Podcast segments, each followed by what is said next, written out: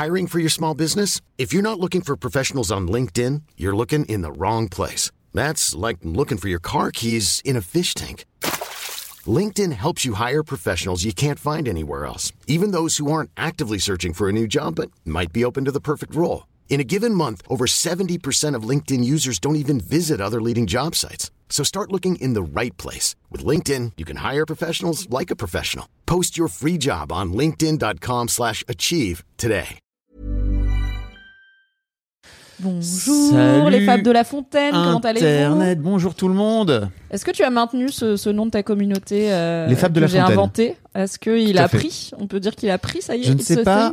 Bah, il faut demander aux Fables de la Fontaine s'ils se considèrent eux-mêmes comme des Fables de la Êtes-vous Fontaine. plutôt des Fabolos, euh, des Fables de la Fontaine, Pas des Fabien tout- Laurent, autre chose, je ne sais pas. Fabien Laurent, putain. C'est compliqué. Hein. Tu sais qu'il y a une meuf. Compliqué a- d'avoir de prénoms. J'ai interviewé Audrey Vernon, Qui est euh, humoriste euh, slash euh, comédienne et tout, et qui m'a dit qu'elle était trop contente parce qu'elle avait l'impression de faire Histoire de succès. Quand elle faisait Histoire de succès, elle avait l'impression de faire son fréquence star. Donc je me suis dit, ich bin donc Fabien Laurent Boyer. Oh, j'ai envie d'en faire un, un Johnny Hallydepp. Comme dans Bloqué. Est-ce que les gens ont la rêve? Bonjour les pacas Ah, Team Fab de la Fontaine ici. On a au moins Clélia et moi, on est deux. On Ouais. est donc officiellement un gang. J'avoue, j'aime bien, j'aime bien les Fables de la Fontaine, je trouve ça marrant. C'est un peu long peut-être. Mimi, bienvenue sur mon, sur Merci mon live. Fabrice. Je sais pas si on te voit bien, attends. euh, Est-ce qu'on voit bien est-ce que Je suis pas te- bien grande. Est-ce qu'on est bien cadre Oula. Attends, non mais je vais tout Dès que tu bouges un truc, ton ordi, Non, il est là. Mon ordi, il fait, je bouge Ouais, je suis tout. très bien. J'ai l'air de faire la moitié de ta taille, ce qui est presque faux. Je fais juste deux tiers de ta taille. Un peu plus que la. Avance-toi un peu vers moi. En fait, tu sais, je crois que c'est ça aussi ce truc, tu vois, c'est que bon après t'es une femme, donc euh, forcément tu. Je suis un petit modèle, je suis menu, je prends pas de place.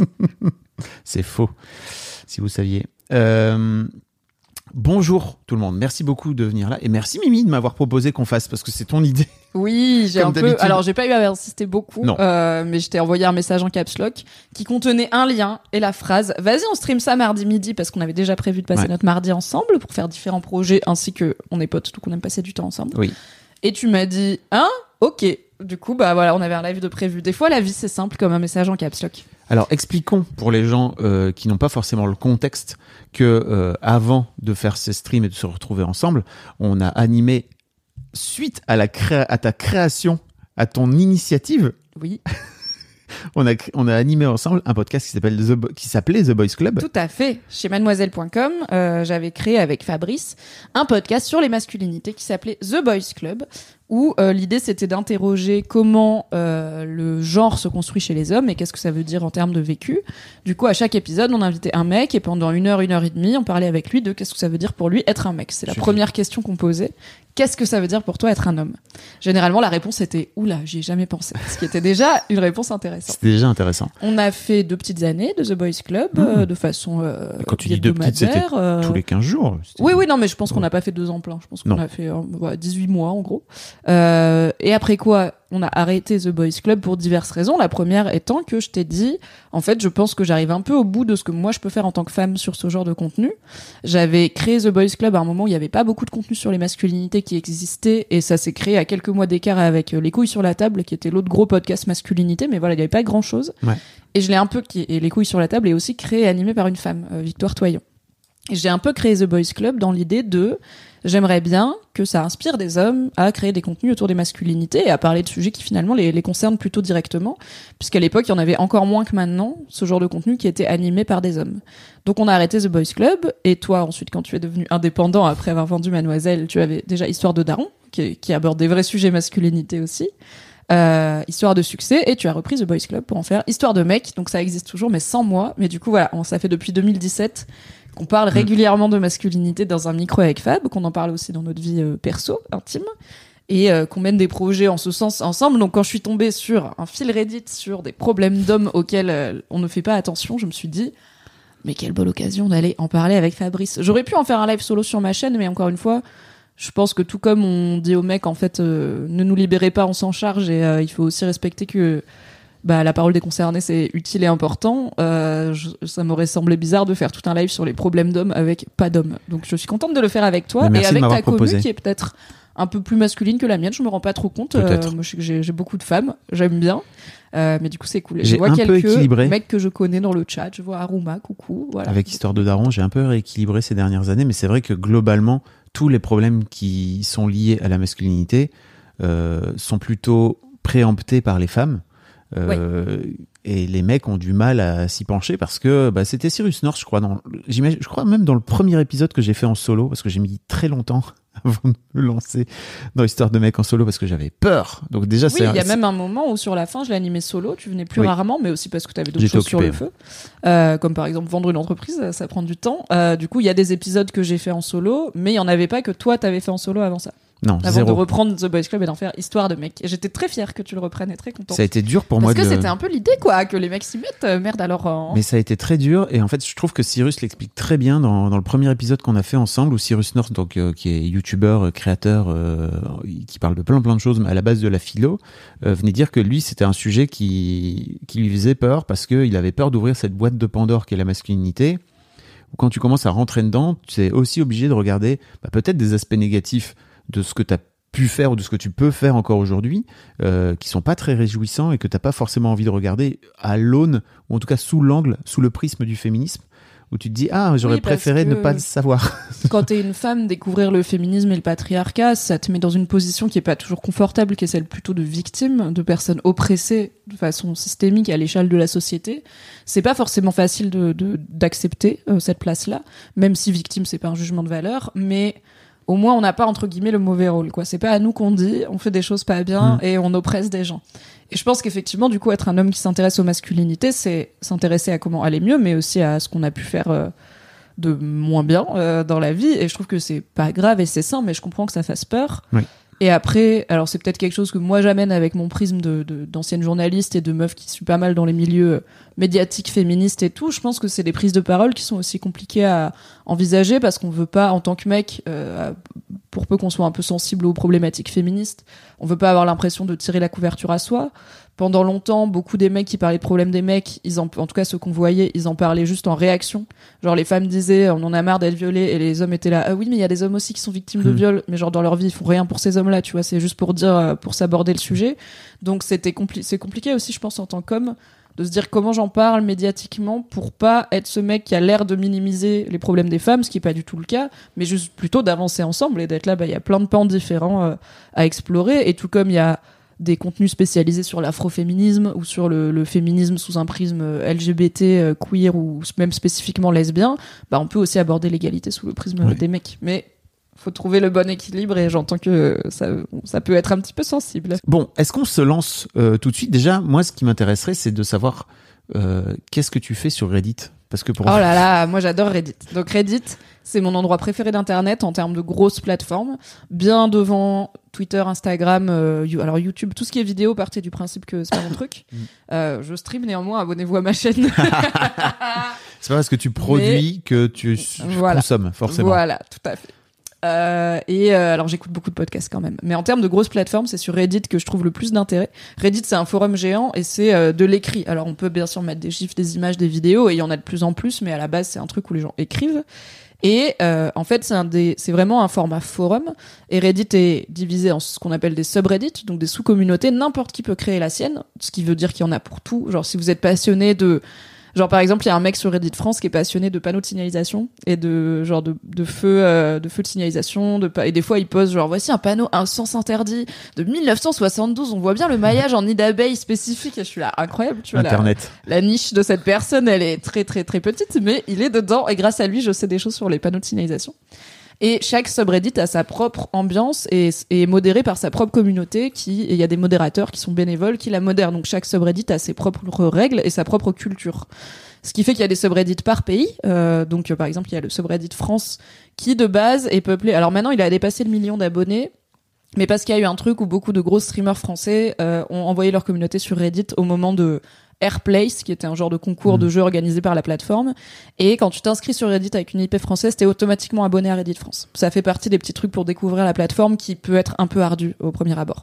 Donc il y a plus d'un million d'abonnés, mais ça veut pas dire qu'il y a plus d'un million d'actifs. D'utilisateurs actifs. Euh, et la population de Reddit France, c'est globalement euh, des euh, mecs trentenaires cadras, blancs, qui vivent dans des grandes villes, qui sont plutôt aisés, qui font des, des métiers dans l'informatique, généralement dans, dans l'IT et le dev, ou qui sont ingénieurs, parce que Reddit, ça a été longtemps une plateforme assez niche, assez nerd, assez masculine aussi, un peu comme Twitch l'a été euh, et l'est encore beaucoup. Donc il y a Reddit France, qui est un gros subreddit que j'aime beaucoup lire, parce qu'en fait, c'est le seul endroit que moi j'ai où je peux. Alors moi, je participe pas beaucoup sur Internet. Je suis ce qu'on appelle une lurker ou un sous-marin, c'est-à-dire que je lis beaucoup, mais je participe pas spécialement. Mais où en fait, je peux lire des gens débattre de l'actualité, alors certes française, mais aussi internationale, mais avec un prisme français, en français. C'est en français, Reddit France, et euh, de façon mixte, parce que l'autre endroit où je, déba- où je pouvais lire des gens débattre de l'actualité, c'était le forum Mademoiselle, euh, qui est non mixte, donc euh, où il y a une, une majorité de, de femmes et de plutôt jeunes femmes. Donc Reddit, ça m'offre l'accès à une population différente, même si, encore une fois, c'est pas du tout représentatif Mm. de la société française dans son ensemble. Mais comme il y a beaucoup d'hommes, c'est aussi un endroit où j'ai vu les, euh, les problématiques des masculinités commencer à émerger et où ça reflète aussi leur, euh, leur importance qu'il leur est donnée dans euh, les médias et puis dans la société, tu vois, de se, prendre, de se rendre compte de choses qui sont liées euh, au genre masculin et qu'on pourrait peut-être remettre en question, déconstruire ou faire euh, différemment. Euh, c'est aussi un endroit où ça discute au- aussi de l'actualité féministe, alors avec un point de vue du coup qui va être différent de celui des meufs de Mademoiselle, hein, souvent, Oui. mais c'est aussi intéressant de croiser les points de vue, sans être non plus, c'est pas un gros forum de mascu, hein, c'est juste plus un forum de gens lambda qui sont principalement des mecs un peu aisés, donc qui sont pas touchés par les mêmes problématiques.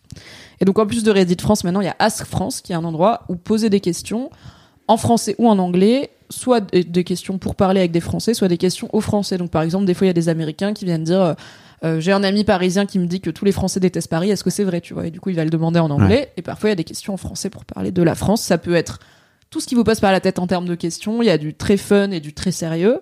Et beaucoup de gens qui viennent aussi partager leur vécu. Et donc, je suis tombée sur cette question qui était est-ce que vous avez des exemples de problèmes d'hommes auxquels on ne fait pas attention? Qui a 100 réponses, euh, ce qui est pas mal pour. euh, Enfin, 100 commentaires, ce qui est pas mal pour euh, Ask France. C'est pas non plus le subreddit le plus euh, actif. Et, euh, et puis c'est intéressant et je me dis que ça nous permet d'avoir voilà de voir qu'est-ce qui ressort, sachant que Reddit c'est un c'est un système de au De vote ou on upvote. bas vote. Mm. Euh, donc les, les top réponses sont celles qui ont été le plus likées par les gens et les considérées comme les plus pertinentes. Donc non seulement on va avoir un aperçu des réponses, mais aussi de celles qui ont été mises en avant par la commu comme oui je suis d'accord, ça a priori c'est un problème d'homme auquel on ne fait pas attention. Voilà. Ok. Alors, on est parti? Oui, ok, let's go. Donc que l'idée c'est qu'on va bah, ré- réagir un petit peu à ce que Oui. nous inspirent les problèmes qui sont amenés par pas forcément des mecs en vrai, de, ça peut être des femmes aussi qui les amènent. Mm. Et pour le coup, c'est Reddit, c'est un forum euh, sous le pseudonymat et c'est rare de savoir le genre des personnes. On peut partir du principe que voilà, la majorité des utilisateurs de Reddit France sont des hommes, mais ça veut pas dire qu'il y a pas des femmes qui ont participé. Effectivement. Euh, moi, j'ai noté quelques chiffres parce qu'il y a quelques-unes des réponses bah, qui sont voilà, c'est pas des statisticiens ni des journalistes, c'est juste des gens donc qui sont pas forcément chiffrés précisément ou alors dont les chiffres sont pas extrêmement justes. Donc j'ai fait des petites recherches, mais l'idée c'est pas on est vraiment pas là pour allumer ces trucs et dire voici pourquoi c'est pas des problèmes quoi. Mm. C'est pas la vibe euh, si jamais vous n'êtes pas habitué à comment on parle de masculinité avec Fab, on n'est pas dans la misandrie euh, ni dans je pense la minimisation des problèmes. Donc j'ai fait un petit fact-checking parce que j'ai été journaliste finalement, c'est mon métier. Euh, et que je sais qu'aussi c'est des sujets méconnus, tu vois, il y a des et aussi ça peut aussi varier énormément selon les pays. Là, on va essayer. Alors la question n'est pas spécifique à la France. Moi, j'ai essayé de trouver des chiffres français pour qu'on parce que par exemple parler de l'incarcération des hommes euh, si tu parles des États-Unis ou de la France le système pénitentiaire est tellement différent que ça a limite pas de sens de, de comparer les deux. Donc j'ai essayé de trouver des au maximum des petites euh, stats euh, françaises. Merci cool. Lindsay. Alors, est-ce que vous avez des problèmes, des exemples de problèmes d'hommes auxquels on ne fait pas attention? Donc, c'était posté il y a cinq jours. Le premier, euh, upvote, Mm. donc, tu disais tout à l'heure, le commentaire le plus upvoté. Voilà, direct, le taux de suicide. Yes, je pense que c'est euh, peut-être une des réalités les plus connues de- des dichotomies hommes-femmes. Il y a d'un côté le fait que les hommes ont une longévité légèrement euh, inférieure à celle des femmes, euh, mais ça vient plus loin dans le thread, donc on en parlera. Et le taux de suicide plus directement, qui est qu'effectivement, il y a plus d'hommes qui se suicident que de femmes. Est-ce que tu te souviens, c'est quoi ton... Déjà, est-ce que tu es surpris que ça soit la top réponse? Non, parce que pour moi, il y a un côté.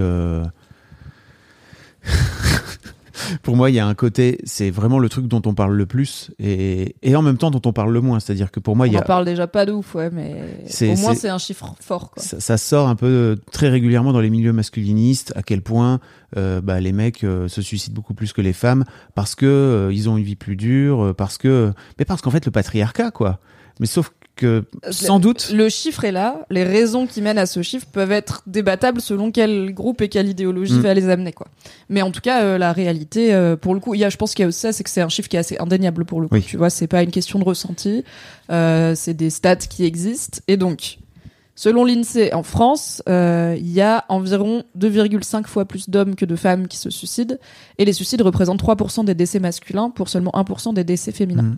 Par contre, euh, il y a plus de femmes qui tentent de se suicider que d'hommes, mais les hommes généralement utilisent des moyens plus violents Plus et du coup y arrivent. Donc concrètement, les hommes vont plus avoir recours à des armes à feu euh, ou des accidents physiques violents que euh, les femmes qui vont plutôt être dans un, par exemple, en prenant des médicaments ou des choses comme ça, où on a plus de chances de s'en sortir que si on se jette devant un train où a priori c'est ciao assez vite. Donc euh, il y a cette réalité des moyens différents, mais du coup les femmes essayent pas moins que les hommes, elles essayent plus. Mais les hommes que y a pas décèdent truc plus souvent. Ouais, c'est ça. Est-ce qu'il n'y a pas un truc aussi d'appel à l'aide, tu vois, dans une tentative de suicide aux, aux médicaments, etc. Là où euh, peut-être les mecs ont beaucoup plus de mal à appeler à l'aide et à faire preuve de vulnérabilité et à dire à l'aide et, et vont plutôt attendre vraiment le dernier moment jusqu'au moment où ils en peuvent plus et qui finissent par effectivement utiliser un truc violent qui va faire en sorte de réussir entre guillemets quoi. Oui, je pense qu'il y a peut-être aussi euh, comment t'envisages le- l'hypothèse où tu te rates et où du coup tu dois être confronté à ton entourage et au, et au reste du monde en ayant tenté de te suicider et en ayant échoué, qui va peut-être mener les hommes du coup à prendre des, des, des moyens de suicide plus, euh, plus drastiques, on va dire, euh, pour ne pas avoir à affronter la potentielle honte sociale d'avoir essayé de mettre fin à ses jours, ce qui veut dire euh, bah, quand même une vulnérabilité euh, extrême, et en plus d'avoir raté, ce qui peut rajouter à cette honte quoi.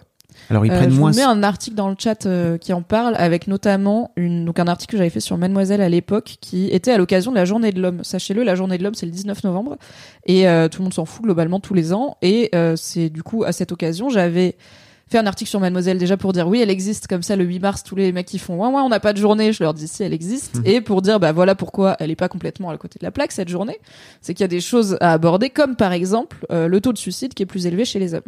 Et dans le cadre de cet article, j'avais interviewé notamment Cassandre, euh, qui était à l'époque euh, chercheur, je crois déjà, ou étudiant-chercheur, et qui a maintenant une chaîne Twitch, Mm. CA2S underscore cendre comme une cendre euh, de, de, de feu, et qui parle pas mal de masculinité, voilà. Donc euh, si vous voulez euh, creuser le sujet, du coup dans cet article vous avez les stats, vous avez des pistes d'explication, vous avez euh, le topo sur le- les moyens et le fait que voilà il y a plus de tentatives chez les femmes que chez les hommes, et des pistes d'explication de pourquoi. Donc je vous mets la ressource, mais on peut continuer à en parler. Bien. Il y a Opal qui dit ils prennent moins soin de leur santé mentale. Question. Et effectivement, c'est sans doute. Alors j'ai là pour le coup, est-ce qu'on a des stats sur Euh, Il y en a dans mon livre, Il vécure heureux, guide de survie d'une féministe en couple hétéro. Allez. Euh, J'avais trouvé la stat de euh, de la, mais c'est une stat pas hyper fiable, Ouais. mais de la répartition genrée des patients de thérapie, de gens qui vont voir des psys. Et effectivement, c'est une écrasante majorité de, de femmes. Mm. Je crois qu'on est à so- plus de 70% de femmes qui sont les patientes du coup des thérapeutes divers et Hey, it's Danny Pellegrino from Everything Iconic. Ready to upgrade your style game without blowing your budget? Check out Quince. They've got all the good stuff shirts and polos, activewear, and fine leather goods, all at 50 to 80% less than other high end brands. And the best part? They're all about safe, ethical, and responsible manufacturing. Get that luxury vibe without the luxury price tag. Hit up quince.com slash upgrade for free shipping and 365 day returns on your next order. That's quince.com slash upgrade. Ah, ça me fait penser que je pourrais offrir ton livre à Noël, Mimi. N'hésitez pas à offrir mon livre à Noël, un excellent cadeau. C'est un excellent cadeau Euh, de. Offrez-le euh, aux femmes et pourquoi pas aux hommes dans votre vie qui sont en couple hétéro et qui euh, ont peut-être envie d'être un peu plus épanouis dans leur couple et dans leur personne. Ton bouquin qui s'appelle Guide de survie euh, D'une féministe en couple en hétéro. couple hétéro. Tout à fait. Euh, on parle donc des problématiques masculines qui sont peut-être ignorées par la société en se basant sur le fil Reddit que vous voyez euh, à l'écran. Et donc on parlait du taux de suicide qui est plus élevé chez les hommes, euh, 2,5 fois plus que chez les femmes, qui, et, qui essayent plus les femmes, mais qui se qui euh, utilisent des moyens moins violents et qui donc euh, restent en vie plus souvent. Je sais pas si on peut dire vraiment rate, donc je dis reste en vie. Oui, c'est ça. Oui, Enfin, j'ai pas envie de dire mais elle se rate, tu vois, bah tant mieux, elle reste là. Alors, il y a Doudi qui dit, venu pour dire ça, dans le patriarcat, la contrepartie du fait que les femmes ont une pression sociale pour s'occuper du foyer, des enfants, ont globalement des carrières moins avancées, moins bien payées, c'est que les hommes ont une pression sociale pour progresser dans leur carrière, être ambitieux, gagner de l'argent, faire un travail prestigieux et réussir leur vie, peu importe ce que ça signifie. Ce sont les deux facettes de la même pièce qui doivent être traitées conjointement au niveau de la société. Je trouve ça intéressant que du coup le, la top réponse au top commentaire amène euh, directement l'idée de la pression à la carrière et à la réussite euh, quand même pas mal financière. Tu vois, il dit euh, progresser dans la carrière, être ambitieux, gagner de l'argent, faire un travail prestigieux et seulement après la personne dit réussir leur vie, peu importe ce que ça signifie. Donc il y a quand même une vraie idée de l'argent et la réussite financière. Est-ce que c'est un truc qui te parle, toi, ce, ce fait de lier euh, bah, c'est le la, modèle... la surreprésentation des suicides chez les hommes à la, la, la la pression à la réussite financière? C'est le modèle dans lequel j'ai été élevé, tu vois, par mes deux parents qui ont 70 ans, un peu plus, quoi. Euh, et qui est vraiment le modèle à l'ancienne, c'est-à-dire que ma mère était femme au foyer, quoi. Elle s'est occupée de nous pendant toute sa vie. Euh, et je me souviens très bien qu'il y a eu un moment où bah on avait 15-16 ans et donc bah elle avait plus trop besoin de s'occuper de nous. Clairement, on était autonome et que euh, elle avait dit à mon père j'aimerais bien retrouver un job et qu'il y avait eu un truc un peu bizarre entre eux de où mon daron lui a dit non mais reste reste là. Mais tu sais c'était pas malveillant de sa part. C'était plutôt ça c'est mon job. Laisse-moi, c'est ma place. Et en gros, tu vas pas venir. Euh... Oui, il marche pas sur mes plates-bandes Voilà. parce qu'après, qu'est-ce que je suis si je ne suis pas le provider de la famille Exactement. Donc ça me parle, euh, ça me parle énormément, et c'est un, c'est un sujet dans lequel j'ai, j'ai grand, enfin c'est un, un modèle dans lequel j'ai grandi. Pour le coup, dont je me suis pas mal émancipé parce que pendant cette année, pour les gens peut-être qui ont suivi tout mon parcours chez Mademoiselle, j'en ai parlé assez régulièrement. Mais pendant sept ans, moi, j'ai, je me suis pas payé. Euh, et c'était un truc qui était vu entre nous avec euh, avec mon ex-femme aujourd'hui parce qu'on s'est séparés, euh, qui était bah C'est elle qui provide pour le coup c'est financièrement. elle qui providait et moi en gros euh, j'étais en train de monter ce, ce- cette boîte qui avait du sens euh, Après, t'avais sociétalement. aussi le statut de chef d'entreprise, tu vois. Donc certes, c'est pas toi qui providais, mais t'étais pas au chômage ou t'avais pas un job moins prestigieux Mm. ou moins bien payé que celui que ta femme. T'avais un projet, t'étais entrepreneur, t'étais patron. Et alors certes, c'était un projet bizarre de magazine féminin, mais tu vois, Ouais. t'avais un peu moins, je pense, de stigma social. Mais il y a quand même la réalité de tu te faisais entretenir euh, Oui. par ta femme, quoi. Donc Oui. euh, et c'est tant mieux. Mais alors elle était bien. entrepreneuse aussi et ce qui est marrant c'est que je crois qu'avec le recul aujourd'hui je me rendais pas compte sur le moment mais elle était dans le sacrifice. Elle était dans euh, bah, en fait ce qu'elle a toujours fait, c'est-à-dire elle est elle est dans le sacrifice comme pour le coup pas mal de femmes qui sont, dans le sacrifice, euh, être élevées dans le sac- sacrifice etc quoi. Oh merci le pack à Draconis, trop chou. Oh là là. Euh, donc ouais, ça, ça m'étonne pas. euh, Ça m'étonne pas non plus que ça ressorte, quoi, parce que c'est un vrai modèle. Et pour moi, l'un des enjeux de notre génération, et quand je dis notre, je parle de, bah, de moi à 40 balais, j'ai un, je suis un peu le cul entre deux chaises en fait, parce que je me retrouve avec un daron et le modèle sociétal et le modèle dans lequel mes parents ont grandi, je m'y retrouve pas du tout. Donc il a fallu réinventer tout le truc et j'ai l'impression de, de tester un peu. Et je crois que, bah, tu vois, si les mecs euh, potentiellement ont 15, 20 ans de moins que moi, ils sont eux aussi dans une prise de tête où, bah, il y a un modèle à réinventer par rapport à leurs propres parents.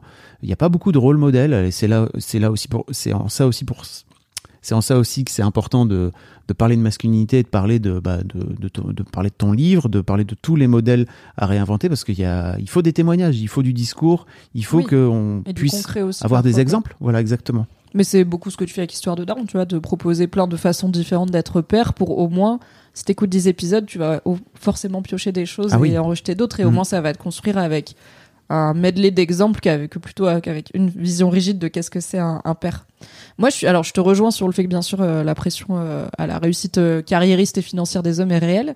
Je suis un peu surprise que ça sorte en premier après le pour pour appuyer le sujet des suicides parce que dans ma tête, j'associe pas l'idée d'un homme qui se suicide avec l'idée d'un homme qui est en échec euh, financier. Au contraire, euh, un, alors je sais qu'il y a un peu le cliché, mais qui est aussi pas mal dans la fiction de un mec qui perd tout, qui perd sa boîte, qui tu vois, qui Mm. a peut-être fait des investissements risqués et qui se tire une balle dans son grand bureau en acajou euh, plutôt que d'affronter la honte euh, d'avoir coulé sa boîte. Ok, mais pour moi, genre, tu peux tout à fait être un mec qui réussit grave financièrement et te suicider parce que justement, je sais que l'idéal qu'on vend aux hommes de réussite sociale ne va pas toujours avec une réussite mentale et, et un épanouissement personnel, et que du coup, bah, tu peux tout à fait avoir réussi ta vie en tant qu'homme et ne jamais avoir parlé de tes émotions à qui que ce soit. Au contraire, bah, même en plus, pour réussir, pour être carriériste, pour être ambitieux, faut parfois écraser les autres. On t'apprend aussi à être dans un management qui est parfois euh, qui est parfois violent, qui est Ouais. parfois très compète aussi entre les hommes.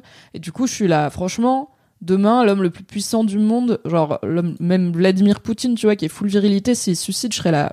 Ça se tient, tu vois. Et pas juste parce qu'il est en train de gagner sa guerre de, de perdre sa guerre de con. Mais pour moi, euh, j'aurais pas lié homme qui se suicide et euh, échec euh, de ré- à réussir sa vie. Au contraire, tu peux. Je suis là, un homme qui réussit sa vie au sens financier et tout.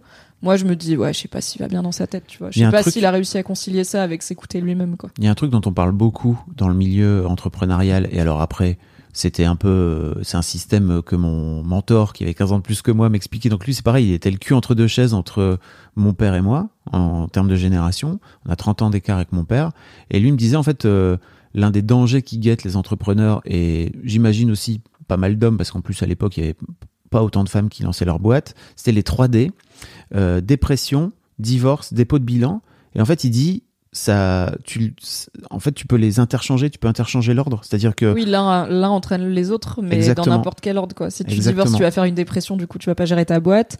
Si tu et du coup dépôt de bilan. Si Ouais. tu fais un dépôt de bilan, tu vas faire une dépression et du coup ça ou, ou tu vas divorcer dans la foulée, ça va te mener à la dépression. Enfin, ouais, c'est le château de cartes qui s'écroule, quoi, tu vois, Ouais. et qui finit par, euh, et surtout, dans un château de cartes où tu as fini par, par euh, le faire reposer beaucoup sur ton statut social, sur peut-être euh, ton job. euh, Bah, qui je suis si je suis pas patron de cette boîte, tu vois. Mais Exactement. tout comme euh, ton père était pas sûr de qui il était s'il était pas euh, provider de la famille, Exactement. chasseur-cueilleur. Excellent cueilleur. Il fait les deux, chasseur et cueilleur. C'est un vrai truc. Hein. Je déplore euh, fortement ceci. Ce- C'est une épidémie à ce stade. C'est très inquiétant pour notre espèce. Cela montre également à qui ne voudrait pas le reconnaître que les hommes ne se sentent plus à leur place dans leur société. Dans la société, ils se sentent diminués, mis au second plan. J'en fais partie, mais Dieu merci, j'ai su garder la raison. Je suis toujours là. Waouh. Ouais, alors euh, peut-être que parler d'épidémie c'est un peu euh, exagéré. On n'est pas sur une. En fait, les chiffres de, les, les- pour le coup, la répartition genrée des taux de suicide est à peu près stable depuis les années 90 a priori. Il me semble qu'on n'a pas de chiffres extrêmement récents, no- notamment post-Covid. Euh, Mm. Donc, euh, à voir si ça va changer. Le Covid et les confinements ont montré que pour le coup, on a peut-être, oui, un vrai problème de santé publique qui est la santé mentale. Et là-dedans, il y a les hommes en prennent, s'en occupent. Enfin, les hommes Ne s'en occupent pas. de- ouais, mais tu vois, ça fait un peu responsabilité, quoi. Les hommes se- s'en occupent pas. Genre, ils, ils sortent pas les doigts, mais en gros, les hommes sont moins dans des démarches thérapeutiques euh, liées à leur santé mentale, on va dire, Mm. pour des raisons diverses et variées. Et c'est pas forcément parce qu'ils veulent pas, c'est parce qu'ils sont pas éduqués à, et que, bah, il y a aussi beaucoup de sensibilisation à la santé mentale. C'est qui patriarcat. oui, c'est le patriarcat à la fin, c'est pas la faute des mecs individuellement, quoi. Mm. Donc je sais pas si on peut parler d'épidémie de suicide, et tu vois, genre, en fait, voilà, il généralise un peu euh, cette personne, le genre masculin parce qu'a priori lui aussi. Euh, les hommes ne se sentent plus à leur place dans la société, ils se sentent diminués, mis au second plan. Euh, y a, ça fait des, des décennies littéralement qu'il y a des alertes sur la crise de la masculinité et le fait que la masculinité est en crise parce que les rôles sont trop rebattus et en gros, si on lutte contre le patriarcat, qu'est-ce qu'on fait des mecs quoi? Où est-ce qu'on les met? Qu'est-ce qu'on leur propose comme alternative? C'est des vraies bonnes questions à se poser. C'est aussi pour ça qu'on fait ce boulot ensemble avec Fabrice. Mais ces crises de la masculinité n'ont pas été suivies d'effets très réels et euh, n'ont pas été suivies non plus d'une fin de. Enfin, il y a toujours. euh, Je sais pas si on peut dire que les hommes ne sentent plus à leur, place dans une société qui est littéralement toujours dirigée et contrôlée par des hommes. C'est sûr, Dans mais- son hégémonie, mais j'entends par contre une difficulté à trouver et à construire une nouvelle place de Mm. ok alors on a on commence à bien entendre tout ce qu'il faut pas qu'on fasse euh, tout ce qu'on fait mal mais qu'est-ce qu'on fait tu vois genre ok la masculinité toxique mais du coup c'est quoi la masculinité tout court ou la masculinité Ouais. cool Euh, ça fait aussi partie je pense du bah aussi du boulot que tu essayes de faire avec histoire Ouais. de mec de pas être que dans voilà ce qui va pas chez les hommes mais d'être aussi dans voilà des plein de mecs différents qui Ouais. Vivent tu- pour certains leur best life Tu quoi. vois, pour moi, le vrai problème, c'est l'aspect euh, macro, tu vois, où je suis très d'accord avec toi. En fait, on continue à être dans une société qui est régie par les hommes et qui est dirigée par les hommes et qui entraîne des guerres, etc. Ceci dit, peut-être que si les femmes étaient au pouvoir, il y aurait peut-être aussi des guerres. On ne sait pas. Parce Oh, que, je suis pas dans la final- team, les femmes sont inhéremment pacifiques. Et je pense que dans ce système-là, de toute façon, tu peux pas gagner si, t'es pas, si tu roules pas sur les gens. Donc, euh, Mais ce que je voulais dire, c'était, il y a une différence entre le niveau macro et le niveau de l'individu, tu vois, bien où sûr. bah typiquement euh, je, comprends que ce gars se dise bah par rapport à mon père euh, quel est le fuck tu vois euh, là où mon daron il roulait globalement sur la vie et machin nous on est là bah en fait il y a des choses que ton daron faisait que, qui est plus acceptable de faire socialement que peut-être même au fond de toi peut-être que ton père le faisait sans même se rendre compte que c'était pas acceptable pour lui mais parce que c'était comme ça on t'a appris à être élevé comme petit garçon. Il faut que tu fasses ça Bon, ok, tu vas le faire alors. Aujourd'hui, on se rend compte que c'est plus forcément le cas, quoi. Donc, euh, je crois aussi que c'est ça un peu le, le truc compliqué qu'il y a pour les mecs aujourd'hui, c'est Ok, niveau macro, effectivement, en fait, euh, le monde ne change pas, comme tu le dis, quoi. Tu vois, le monde ne change Pas pas, assez aussi, vite peut-être. pas assez Mais vite. on y travaille. Mais en même temps, on travaille, on travaille. c'est un monde qui a changé. Là, mais tu sais, ne serait-ce qu'en en cinq ans depuis MeToo, Oui, oui, bah carrément. par rapport à des millénaires euh, de, de, de systèmes auparavant, c'est vrai que c'est déstabilisant, quoi. Voilà. Je Ouais, j'entends ce, en fait, j'entends, je peux rentrer en empathie avec ce- cette sensation, tu vois, mais je pense qu'il y a aussi plein de femmes pour qui c'est compliqué. C'est aussi un monde qui change, tu vois, euh, Mm. parce que je pense qu'il y a plein de femmes qui ont connu euh, leur mère, par exemple, au foyer, et qui se retrouvent, elles, à devoir réfléchir à leur carrière et à pas pouvoir vivre, en fait, avec un seul revenu, même si elles le voulaient, parce que, bah, ça se fait plus trop dans l'économie actuelle, de soutenir tout un foyer avec une seule personne qui travaille, et qui vont se retrouver avec une mère qui peut pas du tout les accompagner dans cette démarche-là d'être une femme dans le monde professionnel parce qu'elle, elle y a pas eu droit. Bon, bah, ces meufs aussi, elles sont paumées, tu vois, mais Ouais, il y a. Clélia qui dit il y a une petite part de moi qui a envie de répondre et alors? quand quand il dit mis au second plan. Bah, c'est, il y a un truc qui peut être revanchard, tu vois. Moi, je suis pas là-dedans, mais après, là, je pense qu'on est dans des, des mecs plutôt, je sais pas, au moins ils s'y intéressent, tu vois. Peut-être la barre est au sol, mais je suis là, bah, au moins ils s'y intéressent et ils en parlent. Donc, vas-y, je vais pas me moquer d'eux, Ouais. tu vois, en disant, oh là là, les fragiles, c'est trop dur pour vous, genre. C'est pas ma, c'est pas ma philosophie. Ça aussi c'est dur je crois pour les mecs aujourd'hui, c'est que il y a pas mal de meufs et la société leur dit bah il va il va être temps de montrer un peu ses émotions et d'être vulnérable et quand ils le font alors peut-être de façon maladroite mais en tout cas enfin tu vois il y a une sorte d'ouverture bah c'est pas assez bien et on vient de tirer dessus et je comprends tu vois l'idée de revanche c'est pas du tout ça l'idée de, de venir remettre ça en cause mais effectivement c'est d'autant plus dur pour ces gars quand ils s'ouvrent un peu qu'ils se prennent une balle tu vois ils font bon bah, peut-être je vais retourner dans mon terrier moi ce sera peut-être beaucoup plus Oui, bien sûr, je comprends. Après, j'ai remarqué que. Et je comprends pourquoi, mais quand il y a quand même beaucoup d'hommes qui s'ouvrent qu'aux femmes, quoi. Il y a des moments Ah oui. où je suis là, maybe si tu veux faire changer les choses et que tu m'exprimes un mal-être, va l'exprimer à aussi des hommes, tu à tes vois. potes ouais. Et euh, bah, j'en parlais l'autre jour avec un copain qui va pas très bien, qui me disait ça me fait du bien de t'en parler, je pense que je vais aussi en parler à telle copine et tout. Et à un moment, bon, c'est aussi un mec, il est ok pour que je shampooine, tu vois, un peu quand il me dit des trucs que j'estime être gentiment à côté de la plaque. Et à un moment, je l'ai un peu secoué et j'étais là, mais sinon, tu vas en parler à des hommes dans ta vie ou tu vas vraiment laisser les meufs faire tout le boulot gratuit parce que, enfin, c'est bien hein, de lire des bouquins féministes et de venir parler aux femmes de tes émotions, mais quid d'être le changement que tu veux voir dans le monde et d'amener ça aussi dans ta bande de potes masculines? Il l'a fait, ça s'est bien passé. Mm. Il a eu des conversations qu'il n'avait jamais eues avec son meilleur ami, c'est incroyable. On en a parlé dans, dans le film club euh, ensemble dans, dans l'épisode de Sweet November, mais pour moi, il y a aussi un vrai chemin que tous les mecs doivent emprunter vers une forme de douceur d'une manière générale et de, et de care, tu vois, envers eux pour commencer, mais aussi envers leurs potes et aussi envers Mm. la femme, enfin envers tout le monde globalement. Et c'est pour moi ça, pour moi aujourd'hui, et je, je le sais parce que je suis en train de le faire, La douceur. c'est la partie la plus difficile de l'armure à, à percer, quoi, à transpercer. C'est vraiment très très compliqué. Et je crois que si ton pote va vers les meufs, c'est qu'en fait, c'est vachement plus simple de pouvoir recevoir de la douceur. Euh, là où les oui. gars vont peut-être juste faire ok ok tu veux une pinte? Ok parce que c'est Ouais, compliqué sûr. pour eux de et en faire même temps, preuve de si douceur lui il veut un jour pouvoir aider son pote, il faut ouvre la porte. euh, il faut que quelqu'un fasse le premier pas. Donc moi je l'écoute. tout à Euh, je suis fait sûre qu'il y a d'autres meufs qui l'écouteront, mais je lui dis aussi, quid de pas gérer ça qu'avec des meufs. Quoi. Ouais. Clélia qui dit je suis d'accord avec vous, hein, mais c'est juste quand un mec est vulnérable, je l'écoute. Mais c'est vrai qu'il y a parfois une petite voix dans ma tête qui a un peu envie de les envoyer bouler. Mais ce que je comprends, mais Mm. c'est ça fait partie du chemin qu'on fait tous et toutes là en tant que Mm. société, c'est intéressant. Est-ce qu'on avance au Ouais, commentaire suivant problème. La croyance qu'un homme saute sur tout ce qui bouge et qu'il est comme les scouts, toujours prêt. Alors ça Toujours vraiment prêt. cette ref.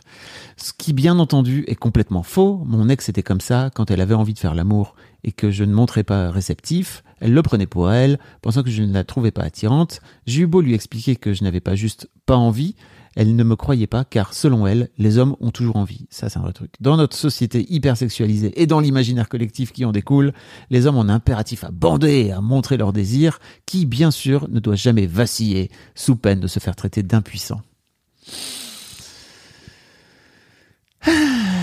Comments, reactions, Bah, thoughts?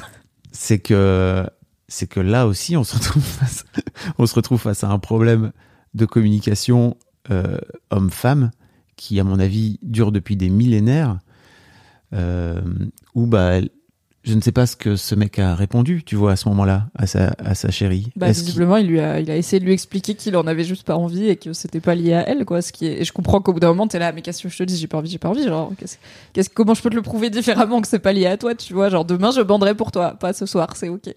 Mais tu peux pas dire grand chose de plus que, bah non, j'ai juste pas envie. Hmm.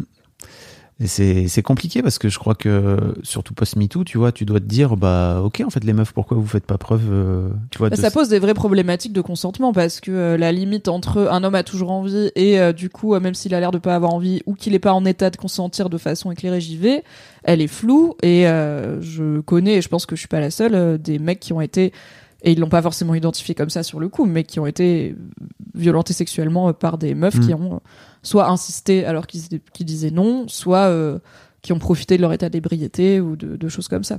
Donc euh, donc c'est une réalité. Après donc là la personne qui en parle euh, l'amène sous l'angle de quand il en a parlé avec son ex, donc euh, une femme. Je pense que entre hommes aussi, tu vois. En vrai, un mec qui a l'occasion de baiser et qui baisse pas, ses potes mecs, il va, ils vont bien se foutre de sa gueule Ouais. aussi et remettre en question sa virilité, Bien sa sûr. performance et tout. Donc c'est pas juste un problème de communication homme-femme, même si bon a priori la plupart des gens étant hétéros, ça se produit dans un cadre homme-femme, mais le regard social dessus et sociétal euh, est assez euh, mixte. C'est l'une des raisons pour lesquelles le viol masculin est si banalisé. Enfin, en tout cas, on, on en parle tellement peu, c'est qu'en fait, les garçons, déjà entre eux, ont tendance à dire, bah, vas-y, t'étais content, quoi, t'avais envie de baiser, t'as baisé, quoi. Oui, oui, carrément. Il y a cette idée qu'un homme ne peut être violé que en subissant une pénétration forcée, généralement par un homme, euh, alors que évidemment, on, alors on en revient et la loi a notamment évolué il y a quelques temps. Je crois que c'était sous l'impulsion de Marlène Schiappa, si je dis pas de bêtises. Euh, la loi sur le, enfin qui définit dans le code pénal qu'est-ce qu'un viol euh, a été reformulée pour inclure une pénétration subie, mais qu'on ou, ou qu'on t'oblige à perpétrer. En gros, si une personne euh, te prodigue une fellation alors que t'en as pas envie, c'est aussi un viol, même si c'est toi qui la pénètre factuellement. Donc c'est Mhm. bien que la loi évolue avec la société, ça sert aussi à, à ça euh, d'amener des débats dans l'espace public. Euh, c'est marrant parce qu'on en parlait un petit peu hier avec Marie Kigaï euh, dans notre émission BFF qu'on fait sur Twitch euh, tous les mois, où on parle de, de sujets assez deep et de sexualité, et où bah, on parlait de cette, de cette euh, prise de conscience très récente sur euh, la réalité du désir masculin et le fait qu'il n'est pas mécanique et qu'il n'est pas euh, omniprésent évidemment et que les comme dit Clara- c'est compliqué hein. Clara von Frankjik dans le chat c'est pas vrai du tout la libido appartient à chacun évidemment. Ça commence à venir et Marie m'avait amené ce truc de quand elle était plus jeune accepter que son mec la désire pas c'est ça lui ça appuyait sur ses insécurités à elle parce que comme nous les femmes on nous apprend que notre valeur principale c'est à quel point les hommes nous désirent bah quand ton propre mec te désire pas et que t'as pas été élevé à être en empathie avec lui là-dedans et à être juste en mode ça arrive que la libido soit variée, si t'as encore en tête l'idée que Ça un homme il a toujours valeur. envie, du coup s'il a pas envie de toi Mm. alors que toi t'es disponible, qu'est-ce que ça dit sur toi? Et là j'ai l'impression que c'est son ce que son ex a fait. Elle le prenait pour elle pensant que je ne la trouvais pas attirante. Donc il y a pas eu d'empathie et je pense qu'il y a pas eu ce vrai truc de miroir de moi en tant que meuf et juste en tant que personne humaine, je sais que j'ai pas tout le temps envie. Donc pour lui c'est pareil parce qu'on nous a tellement répété aux hommes comme aux femmes que un mec ça a toujours envie et c'est toujours content d'avoir une relation sexuelle et c'est aussi les hommes qui alimentent ce narratif et c'est aussi un truc que je vois beaucoup bah, par exemple sur Reddit où il y a beaucoup d'hommes qui disent les meufs qui avaient des potes mecs, sachez que ils veulent vous baiser. C'est sûr. S'ils ont l'occasion, ils vont vous baiser. C'est obligé. Ils peuvent pas traîner avec vous s'ils ont pas quelque part au fond de leur cerveau. Mhm. S'ils avaient l'opportunité, ils aimeraient bien vous soulever. Et je suis là, mais enfin, mais pas du tout. Je pense pas que tu veux me soulever. Et ça fait quand même dix ans qu'on est amis, tu vois. Et du coup, je suis là, c'est très mais c'est des hommes qui alimentent. Tu vois Ouais. cette idée reçue et du coup bah mais tout comme il y a des femmes qui vont alimenter euh, l'idée que ah, les femmes sont nulles au volant tu vois parce qu'on intériorise les idées reçues et les stéréotypes faut de travailler avant tout le concept de l'amitié et du lien entre hommes et femmes, quoi. C'est déjà de base. C'est Ouais, très de, possible. De, de dégenrer, tu vois. Faut vraiment sortir de cette idée que les hommes viennent de Mars et les femmes viennent de Mm. Vénus. Il y a des gens. Alors, il y a des petits trucs hormonaux qui peuvent influer certains trucs, tu vois, mais il y a des gens qui ont des réalités et des vécus uniques. Et, et on peut être un gros, euh, un gros chaudard euh, 10 ans dans sa vie et après plus avoir envie de personne pendant 10 ans. Et on n'est pas moins un homme et ça dit rien de différent sur nous que juste il y a des périodes dans la vie et, là, et chacun a son propre rapport euh, à la sexualité, quoi. Est-ce que ça existe vraiment les gens qui Mm. traitent les hommes d'impuissants? J'ai envie de dire oui, en tout cas j'en ai vu sur internet. Est-ce que toi ça t'est arrivé dans ta vie d'être confronté à cette idée que euh, si tu couches pas assez ou que t'as pas assez envie, euh, t'es pas vraiment un mec, tu vois? Enfin, tu performes pas en tout cas. Bah, moi, je me suis retrouvé euh, dans une relation avec une fille qui avait de gros besoins. Et moi, j'en avais pas autant. Et c'est vrai, c'est assez étonnant ce truc euh, de devoir à un moment donné euh, repousser, en tout cas de venir dire attends deux secondes, Genre vraiment, genre, vo- voire même deux heures s'il te plaît. voire deux jours, c'est pas grave non plus. Voire deux semaines. Exactement. Euh, et c'est pas, et c'est un, c'est une vraie déconstruction. C'est dur à faire en tant que mec. Et je crois que en plus cette fille, Bah, surtout qu'à l'époque, pour le coup, t'avais pas eu. euh, Enfin, Oui. si on parle de quand t'étais jeune, Oui. t'avais pas eu toutes ces, bah oui. toutes ces discussions. Donc euh, et c'est c'est c'est très compliqué d'avoir euh, d'avoir ce, cette- ce dialogue là et d'avoir ce truc là où t'as l'impression de de te décevoir en tant que mec. T'as l'impression de pas être à la hauteur. Je me retrouve assez dans ce qu'il dit. Alors après, cette personne en face m'a jamais traité d'impuissant, mais je je l'ai Bah, déjà. lui non je plus, c'est pas ce qu'il dit. hein. Il Oui, dit oui, oui. qu'elle l'a pris pour elle. Oui, je l'ai déjà lu euh, sur internet et notamment sur mon Discord où on parle euh, où il y a parfois des mecs qui viennent parler de de leur rap- des rapports qu'ils peuvent avoir avec les femmes et bah, moi je pars du principe que ce que les mecs me racontent, je le crois autant que ce que les femmes viennent me raconter quand il s'agit de faire preuve de vulnérabilité. Bah oui, on n'est pas là pour dire les gens ils mentent. Tu vois, si on commence à décider qui ment sur internet, on va pas aller bien loin, quoi. Mais, mais bon voilà, c'est un vrai c'est pas forcément une discussion très simple à avoir euh, là où je crois que euh, bah, les femmes ont un peu plus peut-être intériorisé le fait de pouvoir respecter leur libido, de pouvoir respecter euh, le consentement, etc. Surtout depuis MeToo, quoi, où le sujet est un Ouais, peu ouais. plus dans la société. Bah, c'est Bah, pareil, c'est des choses il y à... avait le coup de j'ai la migraine. Ouais. Il y avait, mais ça allait avec l'idée reçue que pour le coup, les femmes n'aiment jamais vraiment le rapport sexuel hétéro et euh, c'est parce plus que- une monnaie d'échange, tu Mm. vois, pour elles qu'un plaisir, alors que c'est sympa quand c'est bien fait. Euh, et du coup, il y avait cette idée que les femmes peuvent échapper, que c'est plutôt elles qui vont décider quand est-ce qu'il y a des rapports sexuels, parce que les hommes, de toute façon, ils sont toujours Oui. chauds. Donc n'importe quel moment de la journée, si la meuf elle est d'accord, le mec il va être d'accord, tu vois. Mais les meufs vont avoir tendance à restreindre l'accès aux privilèges sexuels euh, et à trouver des prétextes. Là où maintenant on est plus en mode, peut-être que juste on dit qu'on n'a pas envie quand on n'a pas envie, au lieu Mm. de dire j'ai la migraine ou pas ce soir, tu vois, juste genre, bah, en fait, pas ce soir parce que j'ai pas envie, vas-y, on se fait juste un hug, c'est cool. Euh, mais c'est sûr que pour nous, c'est moins connoté à notre valeur et à notre performance. Après, il y a des, je sais qu'il y a des couples aussi. J'ai des amis qui avaient des enfants où en fait la vie euh, était compliquée, enfin la vie quotidienne était compliquée et tout, et en fait la libido part en éclat à ce moment-là. Et euh, je me souviens très bien qu'il y a un mec qui me racontait que bah, ils avaient pris un rendez-vous, mais alors une fois par mois. Le mec, il était là. Mardi en 8. Yes. Et c'était c'était sa femme en fait, tu vois, qui lui avait imposé ce truc de OK, en fait, si tu as des besoins, à ce moment-là, moi, j'ai une fenêtre pour toi. Et en fait, euh, il me racontait ça et je sentais très bien que ça lui allait pas et je sentais très bien aussi qu'il se disait bah en vrai de ce fait-là euh, si j'ai une opportunité de pouvoir coucher avec une autre une autre femme, bah, j'hésiterai pas à la tromper et en même temps, enfin ça ça pose plein plein de questions au sein du couple d'une manière générale. Et je disais, mais pourquoi tu en parles pas Il me disait, bah, c'est, essayé, et en fait, c'est dur parce qu'elle refuse le dialogue. Et dans ce cas-là, en tant que mec, je crois que c'est d'autant plus dur quand tu viens vers l'autre et que Bah, T'as la- pas envie d'avoir l'impression d'imposer ton désir. Voilà, je pense euh, on commence à bien dire et bien entendre, écouter et retenir que il faut pas imposer son désir aux gens et que dans une société patriarcale, c'est plutôt les hommes qui l'imposent aux femmes. Donc je comprends que oui, t'as pas envie d'être là. Il faut qu'on parle du fait qu'on baisse pas assez selon moi, mais en vrai, il faut qu'on parle de ce, sujet-là, c'est important quoi. Ouais. Et c'est important peu importe de qui ça vient. Et je pense que on peut évidemment avoir cette discussion sans, sans, av- sans être dans une démarche d'imposer quoi que ce soit quoi. Alors, Aroma qui dit d'un regard d'homme, c'est vrai que j'ai toujours vu ça et entendu de la part d'autres hommes en mode, c'est sûr qu'une relation, c'est pour tenter la baise. Et à contrario, peut parler du temps de qualité, de l'apaisement, de la motivation de partage qu'on peut avoir avec quelqu'un sans pour autant que ce soit un truc perverti. On va pas parler d'émotion non plus. Attends, Calmez-vous. Wesh. Mais c'est vrai que je crois que l'un des trucs avec lesquels les mecs ont besoin de faire du chemin, c'est aussi de revenir dans leur corps. Je me rends compte qu'il y a plein de mecs et toutes les, enfin, les femmes que j'ai pu rencontrer dans ma vie, euh, avec qui j'ai pu avoir des rapports, étaient vachement beaucoup plus dans leur corps que moi et elles m'ont beaucoup aidé à prendre conscience qu'en fait j'ai un corps et que ce corps-là, je peux avoir des émotions à travers, qui peut, qui peut être un, un vaisseau aussi, tu vois, pour plein de choses, que juste, euh, ok, je bande et en fait, euh, vas-y, viens, euh, on, on fait du sexe. pénétration. Et, euh, Salut, Sale Soup Academy. et c'est c'est vraiment, c'est vraiment un vrai vrai truc qui est, mais qui est aussi compliqué à faire pour les mecs parce que ça nécessite de faire tomber l'armure, de juste partir du principe que bah tu peux te laisser ouvrir, tu peux te laisser, comme disait Angelo dans un épisode d'Histoire de mec, te laisser pénétrer aussi Mhm.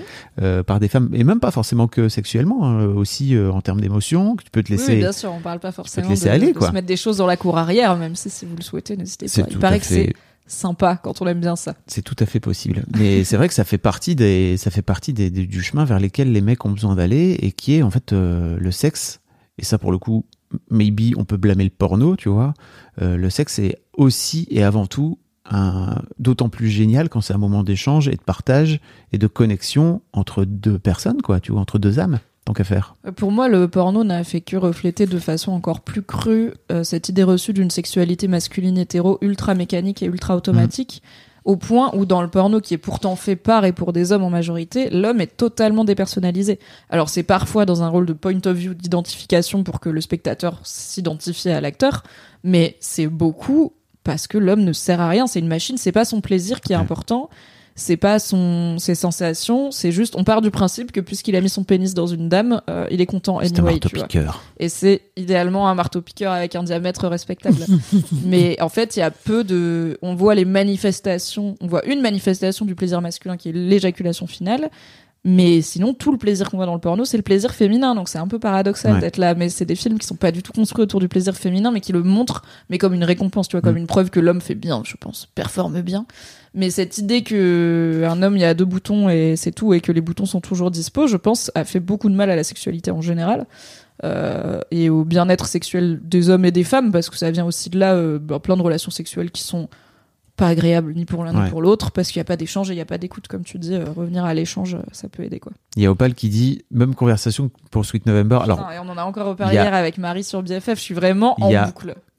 à votre avis, pourquoi c'est le film préféré de Mimi et pourquoi Mimi m'a de proposé de dedans. faire ce thème Très intéressant. On Eh avance? Oui, on avance. Euh, Autre chose de ce côté-là, on ne peut pas trouver de personnes belles On- Ah oui, sans c'est marrant les parce que l'exemple que dit cet homme, c'est que sa copine est surprise quand il trouve euh, un mec beau. Parce qu'elle dit, bah toi t'es un mec, donc tu peux pas trouver les mecs beaux. En gros, si tu trouves quelqu'un beau, c'est parce que tu le désires, Ah parce oui. que t'es un mec. Euh, là où il dit à sa pote, bah toi t'as déjà trouvé des mecs beaux sans vouloir les baiser. Et sa pote dit oui, mais toi t'as, enfin sa copine dit oui, mais toi t'es un mec. Ça oui, ça, alors c'est un vrai truc euh, que j'entends souvent. Et en même temps, je suis là. Dans mon expérience de vie, c'est beaucoup plus rare les mecs qui sont à l'aise avec le fait de dire oui tel homme est beau. Et la plupart, quand tu leur demandes, ils sont vraiment en mode je vois pas comment je saurais. Je vois pas comment je saurais dire. Je suis là bah tu sais que Brad Pitt existe d'un côté et que Eric Zemmour existe de l'autre. Tu sais qu'il y a un spectre quelque part là-dedans. tu as bien des goûts, voilà, dans ta vie. À qui tu préférais ressembler, par exemple, ou qui tu préférais avoir en poster sur ton mur, je ne sais pas. On n'attaque pas le physique, mais on 100%. parle de Eric Zemmour, let's go quoi. Euh, et mais il y a ce truc de déjà ça fait gay euh, trop vite, tu Ouais. vois. C'est partir du principe qu'on peut trouver un mec Mm. joli, c'est déjà trop border. Maybe à la fin on veut lui toucher l'anus, je ne sais Ouais. pas. Il y a deux trois étapes avant généralement. Euh, mais j'ai pas vu beaucoup de mecs se libérer là-dessus encore, euh, mais de plus en plus. Bah, le patriarcat nique les mecs aussi dans le sens où ça les empêche d'avoir des relations euh, sympas et de fraternité avec les garçons, Oui, avec les autres hommes d'une manière générale. Et moi, je me rends compte que plus je vieillis, plus j'ai aucun problème à dire à des potes qui sont beaux, que je les trouve beaux, etc.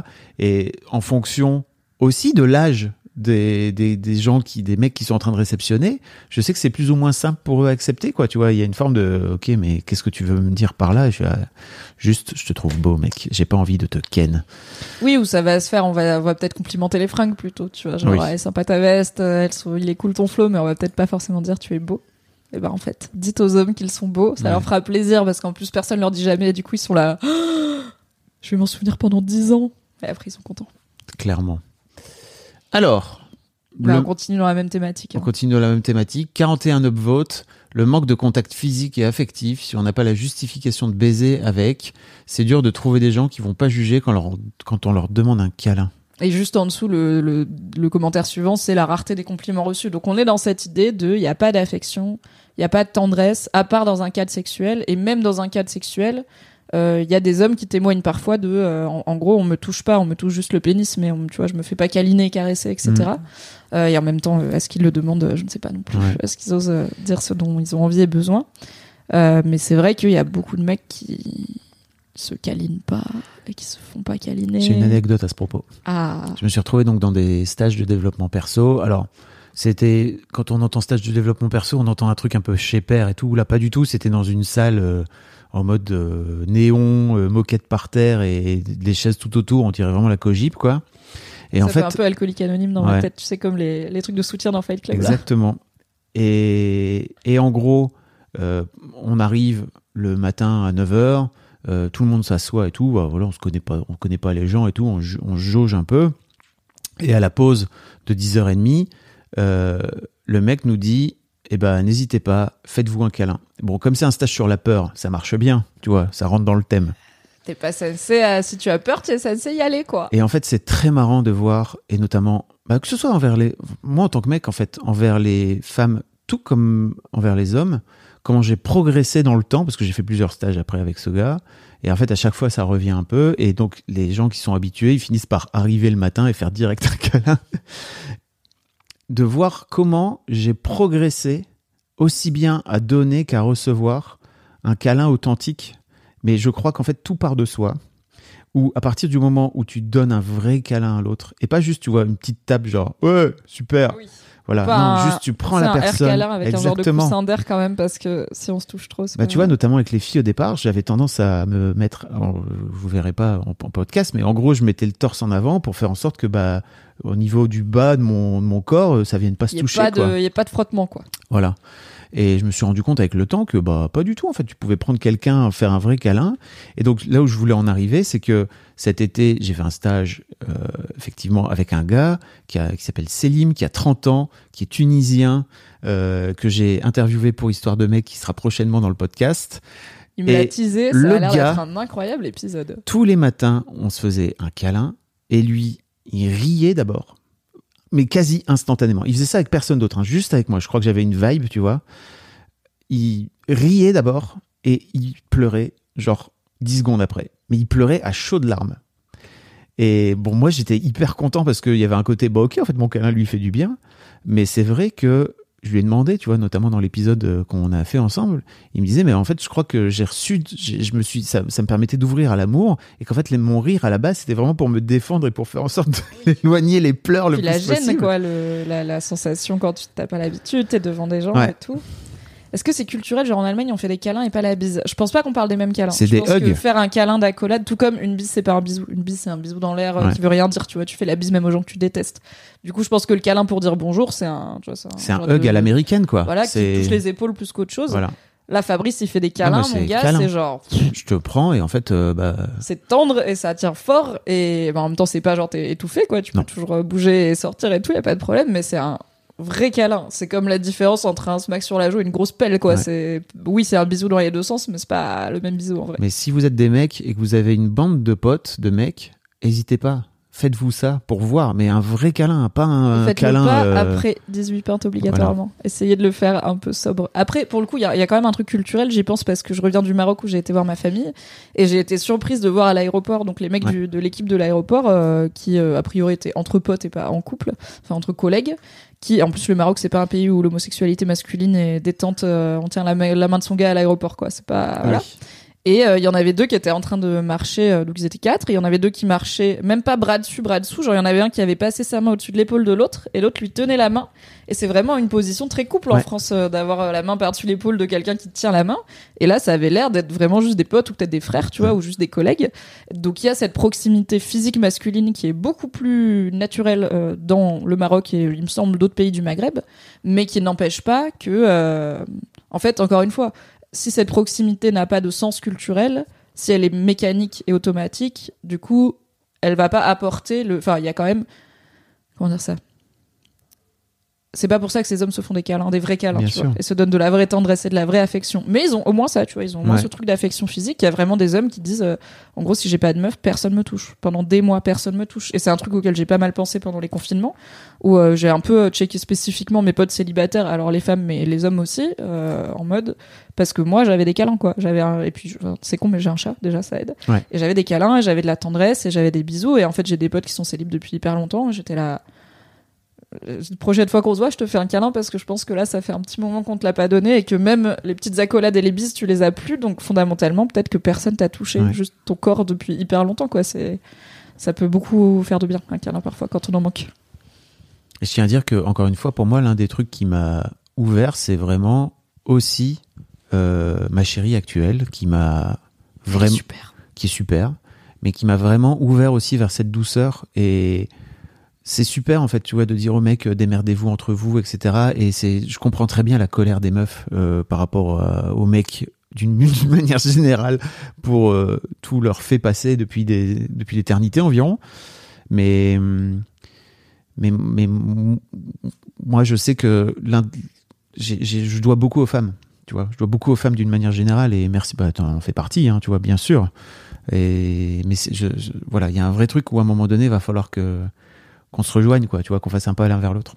Il y a des années, quand je commençais à bosser sur les masculinités sur Mademoiselle et à découvrir Reddit par la même occasion. Alors j'avais été sur un gros subreddit euh, masculin, pas masculinisme mais masculin, qui s'appelle Ask Men, qui est peut-être le plus Mm. gros subreddit a priori à, voilà, focalisé euh, masculin, qui parle de tout sujet, mais avec un angle masculin. Et euh, il y avait beaucoup de gens qui, c'est là où j'avais découvert ce truc de euh, les mecs, personne leur fait de compliments, limite ni sur leur physique ni j'ai envie de dire sur le reste tu vois euh, à part dire peut-être ah il est vachement drôle tu vois mais ils ont pas beaucoup voilà ils ont pas beaucoup de compliments. Et comme dans la séduction c'est souvent eux qui sont acteurs bah les femmes vont moins même dans la séduction ils vont moins euh, avoir des compliments. Et moi j'étais là petite mimi 23 24 ans je disais ça et au bout d'un moment j'étais là mais attends mais est-ce qu'ils se font des compliments entre eux du coup tous ces mecs qui regrettent de pas en avoir et je, voilà, comme ça gros gens comme devant j'avais pris mes gros sabots j'avais fait Dear Askmen, quand vous vous plaignez de ne pas recevoir de compliments, est-ce que vous en faites aux hommes dans votre vie? Et la réponse était non, car c'est bizarre et on veut pas paraître bizarre, au revoir. Et j'étais là, peut-être que du coup, si on commence Ouais. par là, c'est pas mal. Être le changement qu'on veut voir dans le monde. Mais je comprends bien la pression sociale et le fait que les relations se sont pas définies comme ça et que c'est compliqué de changer le statu quo, mais changer le monde, c'est un petit peu de courage parfois et ça commence par soi. Et juste comme toi qui dis maintenant à tes potes mecs qui sont beaux et qui leur fait des câlins, bah c'est pas grand chose, mais du coup c'est peut-être pas des mecs qui vont se dire ah personne m'a fait de compliments ce mois-ci, tu vois. Ils seront là, oh, Fabrice il m'a dit que j'étais beau. Genre pas- peut-être que c'est pas le compliment qu'ils espéraient le plus, Non, non, mais ouais. c'est un compliment quand même. Mais pas sûr qu'il le. Après, il faut savoir le recevoir. Et ça aussi, c'est un vrai truc.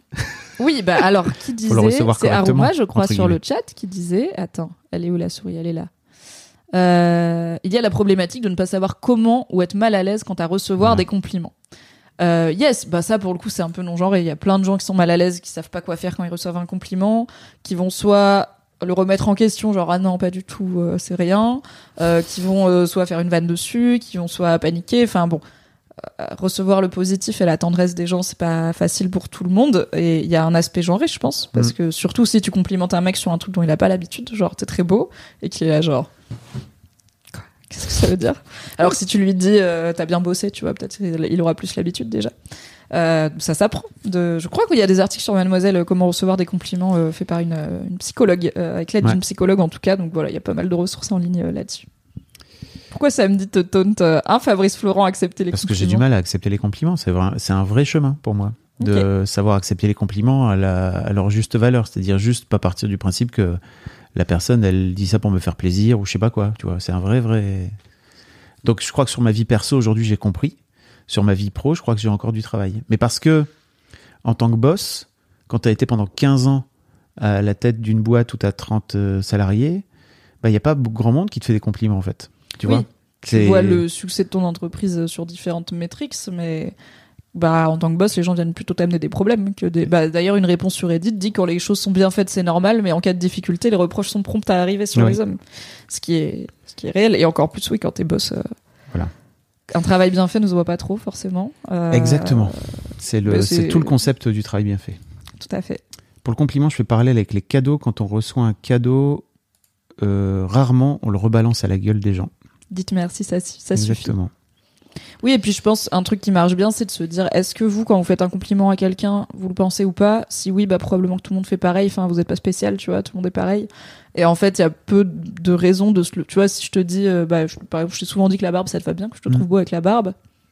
J'ai pas vraiment de raison d'inventer ça, tu vois. Oui. Si je veux juste te faire plaisir, je peux trouver autre chose que de dire un truc que je pense pas. Tu vois, genre, je vais pas inventer à quoi ça sert pour que tu continues à porter la barbe et que je sois là. ça lui va pas du tout, je l'ai bien eu. Enfin, tu vois, ce serait quoi le but de ce mensonge? Si je veux te faire plaisir, je t'amène un croissant et j'ai pas besoin de te mentir pour ça. Eh oui, mais ça, peut-être c'est l'enfance. c'est un autre sujet, les gars. Depuis que je vis au Royaume-Uni, c'est très dur de ne plus claquer une bise et un vrai compliment à la française. Ça sonne très faux à l'américaine. You're amazing. Et on te claque un hug. C'est marrant, un vrai compliment à la française. Je suis là. Est-ce qu'on fait spécialement des compliments Mm. euh Genre, j'ai pas, je- plutôt j'ai l'impression qu'on est un peu froid au premier abord. Alors certes, on fait la bise, mais très, euh, et euh, faut les, faut les travailler un peu encore. J'ai l'impression les Français avant qu'ils soient chaleureux et qu'ils arrêtent d'être sarcastiques au râleur comme on sait si bien l'être. Mais peut-être euh, c'est c'est mon idée reçue sur les Français vu de l'étranger. Il y a Salt Soup qui dit c'est des fois un peu délicat, mais j'avoue que j'essaie de donner des feedbacks positifs à mes N plus 1 et mes N plus 2 quand je peux. Et c'est vrai que c'est vraiment très précieux. Donc Ouais, euh, merci de parole d'ancienne N plus 1 et N plus 2. Merci, c'est top. Et j'ai eu la chance, euh, peut-être un peu plus que toi, d'avoir beaucoup de feedback positif euh, Mhm. parce que je pense que, enfin, déjà, j'étais pas chef, enfin, j'étais pas big boss, tu vois. J'avais des, des niveaux euh, en, en moins. Et je suis une meuf T'as aussi. été leur, t'as été leur collègue avant, donc ça change aussi ouais, un peu la, la bah, dimension. une partie, tu vois, au bout d'un moment, non, au bout d'un moment, c'était tout mon équipe. T'es Euh, mais j'ai eu des feedbacks hyper positifs et notamment j'ai pour la pour une une fois dans ma carrière il y a deux meufs qui sont parties en même temps à peu près de mon équipe, euh, Cassandre et Caro, et Lucie, trois meufs, pardon, qui m'ont fait un cadeau en partant. Genre un peu comme tu fais un cadeau à ta maîtresse parce que Mhm. l'année de cours elle était bien, mais ça se fait jamais à son manager. Elles m'ont offert un super t-shirt avec des chats et marqué Patriarcat, avec un sticker Stéphane Bern, incroyable. Et en fait, ça m'a trop touché parce que c'est pas quelque chose que j'attends. Et au contraire, bah, quand tu pars, c'est plutôt à toi qu'on fait un cadeau. C'est le concept d'un pot de départ. Donc je m'attendais pas, j'attendais pas de cadeau. Mais ça m'a grave touché. Et à chaque fois que je le mets, je suis là en mode, c'est aussi un t-shirt qui dit que j'ai pas été une mauvaise chef, tu vois. Et du coup, ça me touche. Donc je vous dis pas de faire des cadeaux à vos boss, mais un petit feedback positif de temps à autre. euh, ça voilà. pas de mal. Effectivement, Samantha euh, me fait beaucoup de compliments et Jenna avant ça m'a fait m'ont fait beaucoup de compliments, donc ça fait ça fait plaisir, mais c'était c'est parfois c'est pas évident quand t'en as pas eu beaucoup pendant des années. Mais c'est juste chez Mademoiselle, c'était tellement il y avait du monde quoi, tu vois. Ah oui, ça. Puis je bah, crois que j'arrivais pas à les recevoir de la même façon. Anyway, on est froid, mais quand on fait un compliment, il est souvent sincère. Alors quand quand j'ai passé Mm. du temps à New York, les compliments c'était permanent mais hyper superficiel. You're Ah oui, amazing, you know. Ah, honey, so beautiful, love it. Ça, pour le coup, je regarde assez de télé-réalité américaine peu qualitative pour Ouais. savoir comment ça se passe. On avance un peu sur le thread? Oui, on avance un peu sur le thread. Alors, la forêt amazonienne dans l'arrêt. Personne n'y fait attention et heureusement. Alors écoutez, il y a une problématique pilosité euh, fessière, euh, visiblement, mais il n'y a pas de réaction. Juste, il a été pas mal upvoté, peut-être parce que c'est formulé de façon rigolote. Est-ce que c'est un vrai problème, la pilosité intrafessière? Je crois toi, pour- t'es pas je très que- barbu. Alors, je suis pas barbu, pas poilu, et tout. quoi. Je crois que pour les mecs qui ont beaucoup de poils, c'est un vrai problème. Mais et c'est d'autant Alors, les plus. poils en soi, oui, ça c'est Oui. dans- dans- en général, ouais, ouais. Je... Mais quand euh, ça finit par arriver dans des endroits où t'as pas forcément envie que ça arrive, effectivement, c'est un peu, c'est un peu pénible, quoi. Oui, j'entends. Et pour le coup, alors je sais que euh, une réalité, c'est qu'il y a beaucoup de salons d'esthétique qui n'acceptent pas les hommes euh, Ah, ok. pour diverses raisons, qui peuvent être euh, des mauvaises expériences avec des clients qui pensaient un peu être dans un salon de massage avec une happy end, qui peuvent être des employés majoritairement féminines, puisqu'en esthétique, il y a beaucoup de femmes qui soit ne sont pas formées. Alors pour le coup, épiler un dos ou un bras ou une aisselle, c'est à peu près pareil, mais euh, si t'as jamais appris à épiler un scrotum avec des testicules et tout, je comprends que tu sois là. Je vais pas tenter la cire chaude dessus. Euh, et parfois par idée reçue sexiste aussi de c'est un truc de meuf euh, de Ouais. se faire épiler. Donc je sais que moi j'avais un copain qui complexait beaucoup sur ses poils dans le dos et ses épaules et qui avait regardé, il y avait beaucoup de salons qui le faisaient pas. Après le laser oui, mais du coup le laser c'est hyper cher et c'est aussi un problème du coup pour certaines personnes trans qui euh, ont du mal à accéder aux salons de d'épilation. Donc en vrai on rigole la, la forêt amazonienne dans l'arrêt mais un sujet. les quoi. meufs qui les meufs sont un peu obligées de mal vivre leurs poils on y travaille euh, les mecs qui vivent mal leurs poils n'ont pas forcément beaucoup d'options Euh, soit ils en ont pas assez et du coup bon bah t'es un berbe et tu peux complexer dessus parce que c'est aussi un- dans les canons de beauté virilistes il y a le fait d'avoir un peu de poils pas trop mais un peu bien bien réparti bien localisé Euh, et si t'en as trop bah le fait de faire des démarches associées à l'esthétique féminine comme aller se faire épiler enfin il y a vraiment une vanne dans 40 ans toujours Ouais. plus haut tu vois où il se fait épiler Bien et sûr. tout et c'est une scène culte mais c'est aussi un truc, tu vois, de un mec qui pousse la porte d'un salon de d'épilation, c'est un peu genre. Peut-être de moins en moins, j'espère. Euh, C'est un vieux film. Ça commence à les sourcils. Ce film commence à dater un peu, mais effectivement. Oui. euh, Alors, euh, on avance. Le cancer de la prostate, pas le plus mortel, mais peut-être pas le plus mortel peut-être, mais qui touche beaucoup d'hommes et peut également avoir une incidence forte sur l'incontinence ou la sexualité des hommes. Il a fait des ravages. C'est les hommes de la famille, donc j'ai sûrement un billet, mais je trouve qu'on en parle assez peu. Alors, euh, Là, on n'a pas Octobre Rose, tu vois, pour le, pour le cancer. Alors, il y a Movember, mais qui est moins connu en France. Euh, Movember, c'est l'idée de porter la moustache pendant tout le mois de novembre euh, pour sensibiliser, justement, et lever des fonds pour le, contre le cancer de la prostate, si je dis pas de bêtises. Mais alors, ça nécessite, par exemple, de se faire euh, dépister. Oui. Ça nécessite de faire, de pouvoir éventuellement euh, donner l'accès euh, à partir d'un certain âge, à peu près régulièrement, à tes fesses et à ton anus. Que quelqu'un puisse venir checker si tout se passe bien à l'intérieur. Généralement d'un doigt agile et lestement ganté, euh, Alors, bien sûr. Je l'ai pas fait Je crois. encore, mais je, euh, je crois que c'est 45-50 ans. Donc, maybe, il y a un moment donné où, va falloir- où je vais y aller, quoi, tu vois. Et par exemple, Bah, on- J'espère que tu iras quand ce sera là. Mais je vais y aller parce qu'en fait, euh, effectivement, Et c'est et c'est recommandé à partir de 50, mais globalement, ils te disent si tu, si tu peux y aller à partir de 45, c'est cool, parce que plus tu détectes tôt, et tu peux avoir des petits trucs qui se forment, qui vaut mieux ch- euh, Oui, bah, chanter en. tous les cancers, je crois. Plus Voilà. tôt tu le vois, mieux c'est euh, en termes de ce qui peut se passer. Il y avait Ryan Reynolds qui avait fait une campagne de promotion. C'est vrai? euh, De tâtez-vous les testicules, c'est ça ah peu non, c'était pour les, c'était pour euh, le, le- la coloscopie. Yes. Justement qui bah, pareil 45 piges euh, faut faire des, coloscopies. Et en gros il racontait qu'il s'était fait enlever des, petits trucs tu vois des petites euh, euh, polypes ou je sais pas exactement quel est le nom euh, qui auraient pu se transformer en 10 ans en truc beaucoup plus grave quoi. Et ils avaient fait une campagne fabuleuse avec son pote là ils avaient perdu un pari bref en, même temps c'était hyper malin. Mais par exemple mon daron il a 75 ans et je lui disais mais est-ce que tu y es allé? M'a dit bah non, je vais pas y aller, pourquoi faire? Je fais yes, super. Donc effectivement, le cancer de la prostate est un problème, mais c'est aussi et avant tout, on revient à toujours ce truc de est-ce que les comment les mecs prennent soin d'eux d'une manière générale? Bah pas beaucoup. Ouais, que ça soit. Alors, on a parlé un petit peu de santé mentale, mais la santé physique, il y a aussi très peu, enfin, beaucoup moins d'hommes que de femmes qui font des check-up réguliers euh, physiques, qui vont chez le médecin quand ils sont malades, qui euh, qui s'écoutent aussi, comme tu disais, qui écoutent leur corps et qui qui remarquent des petites différences. Nous, alors en tant que femmes, surtout côté gynécologie, on est quand même très vite, Mhm. limite trop alarmés. Euh, faut faire des frottis tous les ans, faut se palper les seins, faut aller se faire dépister pour le papillomavirus, etc. Où on revient un petit peu aussi de cette de cette chose qui peut être parfois surangoissante. Oui. Euh, et le stress non plus, c'est pas bon pour la santé. Et c'est aussi occulter le, le vécu gynécologique qui n'est pas toujours très fun en termes de, de patientes, quoi. Euh, mais euh, mais les, les hommes, à l'inverse, enfin, il y a beaucoup d'hommes qui ne vont pas, qui n'ont pas vu de docteur depuis des années et qui parfois vivent avec euh, yes je suis myope euh, yes euh, je chie du sang un jour sur deux tu vois mais c'est pas tant que tant que je suis pas au seuil de la mort je vais pas y aller quoi. Et c'est dramatique parce que effectivement il y a beaucoup de maladies qui si tu les remarques à temps tu peux tu peux les gérer de façon beaucoup plus Ouais. simple. Et on en revient à pourquoi les hommes vivent moins longtemps que les femmes. C'est parce qu'ils ont c'est en partie parce qu'ils ont plus de comportements à risque. Et dans les comportements à risque il y a aussi cette forme de passivité. C'est pas seulement se bourrer la gueule et prendre la bagnole sur l'autoroute c'est aussi bah avoir un truc une sensation bizarre euh, dans l'anus depuis deux mois et pas s'en occuper Mm. c'est un peu genre hmm, peut-être que s'en occuper pourrait permettre euh, d'améliorer la longévité. Il y a Clara qui dit que son mari qui a 50 ans veut pas y aller. Voilà. Pour illustrer un petit peu le truc.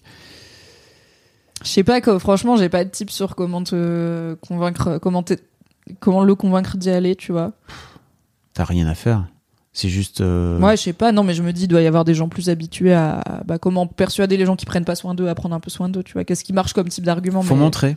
Donc pour moi, c'est toujours pareil. C'est-à-dire, c'est pour ça que j'ai trouvé cette campagne de Ryan, de Ryan Reynolds géniale. C'est que le mec est ultra connu aux US et il se met dans une position de. de... Et symbole masculin positif. quoi. Exactement. Les mecs l'aiment bien ça que je veux dire. Ouais. C'est pas un tombeur de ces dames. Les Non. mecs aussi, les mecs ont envie d'être potes avec lui et les meufs ont envie de sortir avec quoi. Et il se met dans cette position de vulnérabilité où il est en train de se filmer, euh, en train de se, de faire une coloscopie, quoi, tu vois. Donc, euh, alors pas, on le voit pas l'opération en tant que telle, mais Bien en sûr. tout cas, voilà. Combat infini avec mon mec pour son suivi médical. J'ai lâché prise de mon côté. C'est pas ma responsabilité, mais c'est terrible. Il ne va chez le dentiste que s'il rage dedans. Ouais, bah c'est compliqué. Ça vient du soin en fait, du soin de soi, de l'importance qu'on met sur soi et de la peur aussi euh, de- d'un milieu médical qu'on connaît pas forcément et qui peut être quelque part entre intimidant et carrément euh, traumatisant. euh, donc, euh, donc il peut y avoir un accompagnement qui joue, mais en effet, après à la fin, ça reste une responsabilité quand même personnelle quoi. Alors, Ah bah c'est Go Boy Bro, c'est le même qui le disait même. les hommes sont au second plan. Ah très bien. il y a une bonne partie d'hommes qui se sentent invisibles, seuls à en mourir et souvent n'osent pas s'ouvrir à quelqu'un à propos de leurs insécurités, leurs difficultés et leurs émotions. MDR. À ce jour, dans la plupart des cultures, la manière d'éduquer les jeunes garçons ne laisse pas place au développement d'une bonne sensibilité émotionnelle, qui selon moi serait nécessaire à un bon équilibre. Il faut pouvoir être capable d'identifier ses émotions, de les laisser sortir pour se réguler et d'apprendre à mieux les maîtriser. Ça fait partie de la découverte de soi. On nous apprend à ignorer les émotions qui peuvent laisser transparaître une éventuelle faiblesse, notamment en face des jeunes filles ou des jeunes femmes. Et à juste titre, la société se moque de ce que les hommes ressentent tant qu'ils sont aptes à créer des richesses et à participer au progrès. On revient toujours à ce truc. Il n'y a presque pas de structure dédiée à la protection des hommes. Le système judiciaire joue contre les hommes dans les conflits hommes-femmes, peu importe la situation, on en reparlera, si tant est qu'il n'y ait pas de preuves. Euh, ce qui donne lieu à des violences non reconnues envers les hommes. J'en ai été témoin, à l'instar de bon nombre d'hommes, au travers de ma famille et celle de mes amis. En réalité, beaucoup d'hommes ressentent parfois le besoin d'être protégés ou rassurés, ne serait-ce que quelques instants, mais n'en émettent pas ouvertement le souhait par appréhension. Être un homme, c'est difficile, parfois. Je trouve que ce commentaire bah, qui rejoint du coup le précédent du, même poster, euh, il est intéressant parce qu'on sent qu'il y, a une- vraie inquiétude et une vraie souffrance et une vraie empathie en- envers les autres hommes aussi, mais qui dérive, et c'est là où le, masculinisme peut arriver, c'est une pente glissante aussi, qui dérive vers des, sur des petits points de détail, des formes de généralisation où je suis là. De- du coup, ce qu'il a l'air de dire, c'est qu'il a été témoin euh, au travers de ses proches d'hommes qui ont été victimes de ce que lui il considère être des erreurs judiciaires, peut-être motivées par leur genre et par le fait qu'on a cru à leur culpabilité parce que c'était des hommes. Bien sûr qu'individuellement, ça peut arriver. Et c'est là où on disait c'est important de séparer le systémique, le sociétal de euh, la réalité individuelle. Mais il tisse une réflexion systémique de cette réalité individuelle, puisqu'il dit le système judiciaire joue contre les hommes dans les conflits hommes-femmes, peu importe la situation, si tant est qu'il n'y a pas de preuves. C'est déjà compliqué à chiffrer, et je pense que c'est assez facile de prouver que c'est factuellement faux. Il y a quand même beaucoup de procès qui opposent des hommes à des femmes où les femmes ne gagnent pas euh, euh, automatiquement. Si on parle spécifiquement de procès pour des viols ou des violences sexuelles, bah, le fait qu'il n'y ait pas de preuves, au contraire, ça donne encore moins de chances à la victime, Oui, peu importe étonnant. son genre, j'ai envie de dire, euh, d'avoir euh, des, des- des résultats, de voir sa plainte euh, mener à une condamnation. Donc, euh, en fait, mais je, enfin, tu vois, je pense qu'on mêle un peu aussi des. On est dans un contexte sociétal de procès de Johnny Depp, Amber Heard, les papas sur les grues, cette idée de, en gros, si un jour une femme décide de dire que t'es un connard, les gens vont la croire, tu vois. Et je suis là, je comprends d'où ça vient cette peur, et en même temps, faut quand même regarder factuellement le fait que c'est pas vrai, quoi. C'est littéralement pas vrai. On commence à avoir plein d'exemples d'hommes qui ont été accusés à différentes échelles par euh, de choses dites plus ou moins graves par plus ou moins un grand nombre de femmes et qui continuent à vivre leur vie, qui n'ont pas été condamnées. Euh, le procès Johnny Depp Amber Heard a, a contribué à prouver que oui, Jo- Johnny Depp lui a cogné dessus et ça a été monté en épingle de façon odieuse sur les réseaux sociaux en mode parce que ça cristallise cette peur là cette peur de ok si un jour une femme se retourne contre moi et retourne le patriarcat contre moi en disant elle est victime de moi en tant qu'homme je vais perdre, tu vois. Et je suis là, je comprends que ça vous fasse peur, mais genre factuellement, c'est pas vrai. Et je veux pas qu'on y arrive. Et plein de gens ne veulent pas qu'on y arrive. La justice et la loi existent toujours, la présomption d'innocence aussi. Donc je comprends que en fait, si ce mec il connaît trois hommes différents qui ont soit euh, pas eu la garde de leurs enfants, euh, soit qui ont été, je sais pas, qui ont perdu leur job parce qu'une meuf disait euh, il me harcèle alors que non, tu vois, il voulait juste être sympa. Oh là, j'ai une anecdote euh, là-dessus juste après. Soit voilà des choses comme ça, qu'ils se disent bon, euh, Les le système judiciaire il me donne pas confiance sûr, tu vois ouais. ok mais c'est pas vraiment au niveau systémique en France dès qu'un procès Mm. oppose un homme et une femme euh, l'homme va être désavantagé incroyable anecdote. Il y a un nouveau subreddit euh, francophone qui s'appelle euh, suis-je le trou de balle qui est la traduction directe de Am I the asshole qui est un subreddit très connu où en gros quand t'as un doute t'es là genre des gens me disent que j'ai mal agi mais moi j'ai l'impression d'être dans mon droit bah tu vas poster dessus et t'expliques la situation. Alors bien sûr avec ton point de vue à toi euh, tu dis euh, suis-je donc suis-je le trou de balle de machin? Et souvent la réponse c'est non t'es pas le trou de balle c'est les gens qui sont cons tu vois. Parce que aussi bah souvent on a que l'opinion de la personne qui poste. Et là c'était lunaire. Il y a un gars qui a posté je vais essayer de vous retrouver le lien après un truc genre suis-je le trou le trou de balle d'avoir voulu faire du vélo avec une non d'avoir demandé à une collègue de me dire au revoir avant de partir. Je suis là Hmm, probablement que c'est ça le titre il y a un, there is- more story et donc le gars il raconte qu'en gros il a une, nouvelle collègue euh, qui est arrivée il y a quelques temps. Il précise qu'elle est fort fraîche, euh, mais que c'était pas de la drague, ok, mais il note quand même qu'elle est fort fraîche. Et qu'il s'est rendu compte qu'elle vient en vélo et lui aussi. Et du coup une fois ou deux il lui, il lui a proposé, une fois ou deux ils ont été faire du vélo ensemble. Et au bout d'un moment j'ai plus les détails, mais je vous le retrouverai c'est assez récent. En gros la go a comm- euh, elle est plus venue, elle a commencé à l'éviter et elle passait devant différents bureaux pour dire au revoir et pas devant le sien. Et lui il a envoyé des messages auxquels elle répondait pas ou peu. euh, et euh, il est allé lui demander euh, tu pourrais venir dire au revoir avant de partir. Euh, ce à quoi elle a dit genre ah mais ça m'arrange pas c'est pas sur ma route. En gros et elle a fini par aller dire au RH en fait il est insistant et il me harcèle. Et mais il a fait vraiment des dingues genre il a pas arrêté de lui envoyer des messages et tout machin. Et elle était là en fait il me met la pression et il me harcèle. Et dans tout le post le mec est là je suis dans mon bon droit et tous les commentaires, c'est mec, ça s'appelle du harcèlement moral en entreprise. Elle t'a envoyé un milliard de signaux et elle t'a même dit non clairement plusieurs fois. Et toi, tu continues et tu, tu exiges des trucs d'elle. Donc des fois aussi, peut-être que ce mec-là, il voit des gars qui se sentent 100% légitimes dans leur bon droit et victimes d'une Ouais. injustice. Et peut-être que des fois, c'est leur prisme qui est éclaté aussi, tu vois. Et je pense que vraiment, ce gars, quand il poste sur Reddit, il pense que Reddit va lui dire, c'est ta collègue qui est hystérique, tu Ah vois. oui. Et en fait, la société évolue, Reddit lui dit, non mec, c'est toi. Là, c'est toi, c'est pas grave. c'est un chemin à faire hein, sur toi, Mais- mais, là, c'est toi, vraiment. Après, je crois qu'il y a un vrai truc aussi par rapport à l'éducation, l'éducation qu'on donne euh, aux petits garçons et notamment aux petits, euh, aux petits princes, si tu veux.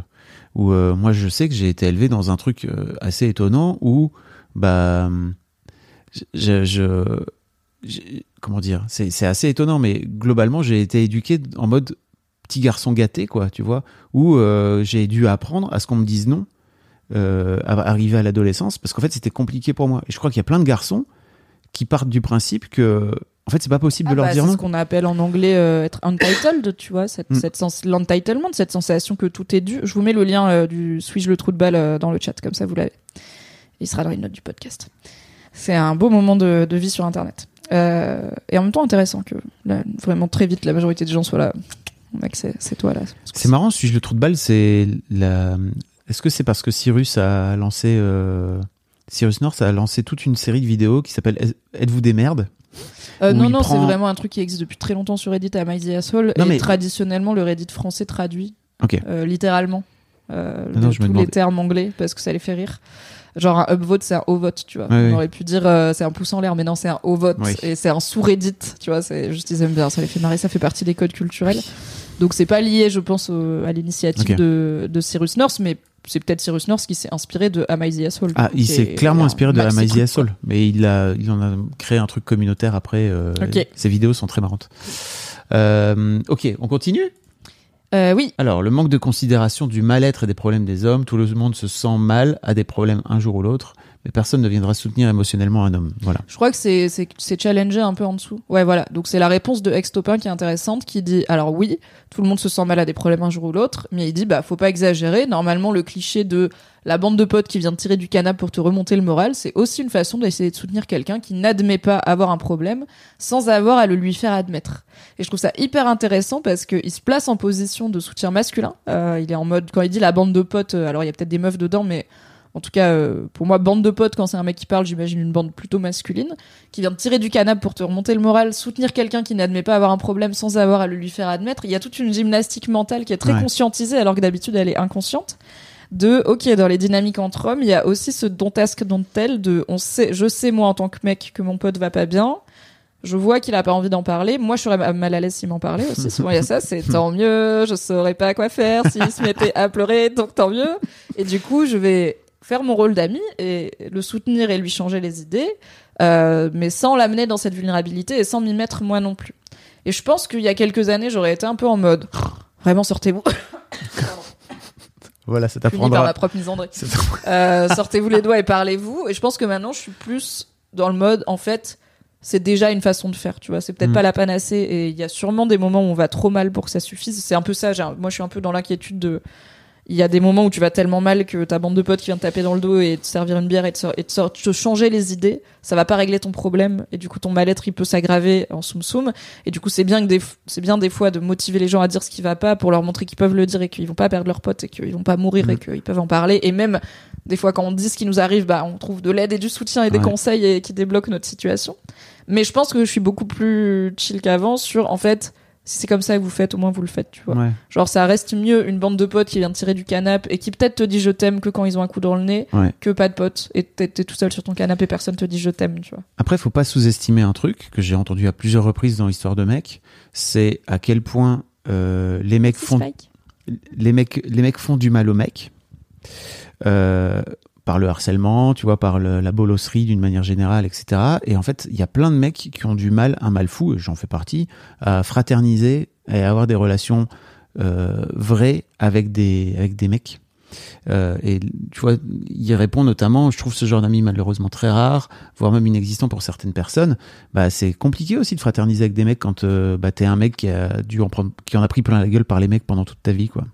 Oui, oui, je comprends. Et bah, j'ai eu un peu un parcours similaire avec les meufs, puisque comme j'avais été plutôt rejetée par des meufs parce Oui. que j'étais pas très féminine, j'ai eu du mal à faire confiance euh, aux femmes, tu vois. Donc, je, bien sûr, il y, a un- il y, a un- il y a un terreau qui. Mais c'est un peu un cercle vicieux. Après, ce que je trouve intéressant dans ce thread, c'est que j'ai l'impression que si je l'avais lu il y a quelques années, il aurait été beaucoup plus axé sur voilà pourquoi les femmes s'en foutent, tu vois. Oui. Voilà pourquoi les féministes s'en foutent. Ça aurait été très nous contre elles. Alors que là, c'est nous on a des galères de- et il parle aussi un peu de qu'est-ce qu'on peut faire entre nous euh, Ouais. contre ça. Et en tout cas, la, la cause n'est pas rejetée sur les femmes et euh, la responsabilité de changer ça n'est pas rejetée sur les femmes. Ce qui est intéressant. avance? On avance. Et c'est aussi ce qui fait que je voilà, je vous dis c'est un sujet masculin mais pas masculiniste quoi. Dans le masculinisme, il y a souvent de la misogynie euh, qui arrive très vite. hein. C'est souvent assez peu caché sous le chocolat. La noisette est très vite là. Ah ok, donc là on est sur euh, la longévité plus faible Ouais. des hommes. Une espérance de vie plus courte de 6 ans. La réponse est hyper intéressante. Euh, donc la personne dit une espérance de vie plus courte de 6 ans. Je trouve ça incroyable qu'on n'en parle pas du tout. Il est impensable de laisser une personne malade mourir quand il lui reste seulement quelques années à vivre. Des milliards sont dépensés dans ce but chaque année. Pourtant, tout le monde prend pour normal que les hommes vivent en moyenne 6 ans de moins que les femmes et pas un euro n'est dépensé pour réduire cet écart. Et là, donc, un certain Paul répond En fait, on en parle et c'est étudié. La principale cause est sociétale. Les hommes mangent plus et moins bien, boivent plus, fument plus, conduisent plus dangereusement, pour ne citer que les causes principales. Donc, dire que pas un euro n'est dépensé est complètement faux. La prévention routière contre le tabac, l'alcool et la malbouffe sont des postes de, de dépenses importants et activement financés. Mais qui sont pas genrés dans leur. On dit pas euh, voici les hommes comment ne pas mourir au volant, Oui. mais statistiquement, quand on réduit la mortalité au volant, on réduit celle des hommes euh, principalement. Reste l'origine du problème, pourquoi les hommes ont ces comportements? On en revient au même constat que pour d'autres écarts, une société profondément patriarcale qui pour les hommes valide et incite les comportements à risque cités plus haut. Si besoin, je peux donner des exemples à foison. Le modèle patriarcal de la société n'impacte pas que les femmes et c'est un très bon exemple concret et direct ici. On a tous à gagner à faire tomber ce modèle. Promis, Paul n'est pas moi avec une moustache, mais je suis très alignée avec ce qu'il raconte. Il y a Brice qui lui répond il faut aussi ajouter que les hommes sont surreprésentés dans les métiers dangereux, dans les métiers qui sont exposés à des substances dangereuses et dans les métiers très physiques. Et là, pour le coup, obtenir la parité dans ces métiers va entraîner une baisse de l'espérance de vie des femmes. C'est vrai. Et après, je sais qu'il y a aussi des, des, il me semble, des statisticiens et des statisticiennes qui font une distinction entre l'espérance de vie et l'espérance de vie en bonne santé. Mm. Où là, du coup, bah, par exemple, pour des femmes, que ça soit via euh, le fait d'accoucher ou via le fait, enfin, en fait, il y a aussi une partie des emplois pénibles qui sont féminins, comme euh, le fait d'être personnel de ménage, le fait d'être aide-soignante, euh, d'être euh, aide à domicile pour des personnes malades. En fait, c'est souvent très physique. Il faut porter des, des gens, des corps qui parfois peuvent pas se mouvoir. Il faut être penché tout le temps. Enfin, la femme de ménage qui a le dos éclaté à 45 ans, je pense qu'on se la représente bien. Mais c'est pas forcément ce à quoi on imagine quand on pense de métiers à forte pénibilité physique. On va penser à des éboueurs, des gars qui bossent sur euh, plateforme pétrolière et c'est réel. Ou même maçon, plombier, tout ça. Donc, en effet, la féminisation de ces métiers-là ne va pas forcément aller avec des femmes en meilleure santé. Après, il y a aussi une bonne partie des métiers qui sont pénibles physiquement, mais qui sont masculins, qui sont bien payés. Alors que les métiers pénibles physiquement et féminins sont mal payés. Donc tu rajoutes à un corps abîmé une précarité financière. Mais par exemple, si tu bosses sur une plateforme pétrolière, ta vie c'est l'enfer, mais c'est hyper bien payé et c'est le seul, la seule raison pour laquelle les gens le font au bout d'un moment. Euh, éboueur, c'est un job très protégé. Les plombiers, les maçons, on entend beaucoup. Bah, en fait, c'est des métiers où il y a toujours de la demande et tout. Euh, là où on voit bah, le système de santé, par exemple, qui est en train de se casser la gueule. Donc, je suis pas sûre que les infirmières, qui sont en majorité des femmes, euh, vont avoir une vie très douce. Mais en effet, c'est des problématiques complexes. Mais c'est vrai que quand on, en fait, quand on met de l'argent dans la santé publique, on met de l'argent dans la, dans réduire cet écart de longévité euh, homme-femme, forcément. Même si c'est pas. euh, Ouais. Mais je pense que si le marketait comme ça, les hommes ils voudraient pas, tu sais. Mais clairement. Si on disait aux hommes, euh, c'est pas très bonhomme de mettre, de pas mettre sa ceinture, les hommes seraient là, je mets pas ma ceinture, je m'en bats les couilles. Hmm. je suis un bonhomme, on va pas me dire comment être un bonhomme. Mais ça change. Mais il y a Paul justement après qui donne des exemples. Ouais. Alors déjà le classique fais pas ta chochotte, ça fait pas si mal, qui va pousser les limites de son corps, invalider sa douleur. Ça marche aussi émotionnellement par rapport aux dépressions, aux affections mentales. Le côté si tu fais pas tel ou tel comportement risqué, t'es pas un vrai homme. Donc typiquement le sport, les véhicules, les- l'alcool, les drogues. La comparaison aux femmes à l'homosexualité quand tu refuses un risque, comme t'es vraiment une grosse tafiole de pas boire ton verre cul sec par exemple. D'ailleurs la comparaison avec l'homosexualité c'est la réduction au comportement efféminé. On dit pas ça de Robert l'ours maître Pfister de 50 balais. Oui, en gros, les, les mecs gays qui sont dans les canons de virilité ne sont pas utilisés comme des exemples de dévirilisation, en tout cas Bien sûr. moins euh, que les euh, folles et autres euh, hommes euh, trop efféminés. Il y a beaucoup de misogynie dans l'homophobie euh, masculine. Où est-ce qu'on parlait de ça dans un épisode du Boys Club mais je me souviens plus dans lequel. On parlait Est-ce que justement des c'était pas différents avec Bilal Hassani, maybe? Peut-être, je sais plus. Maybe. On avait parlé justement de, des, différentes, euh, des différentes représentations. Le côté cap ou pas cap qui va mettre une pression sociale à avoir des comportements plus dangereux et plein d'autres, là, c'est juste quelques-uns qui me passent par la tête, on en voit de partout.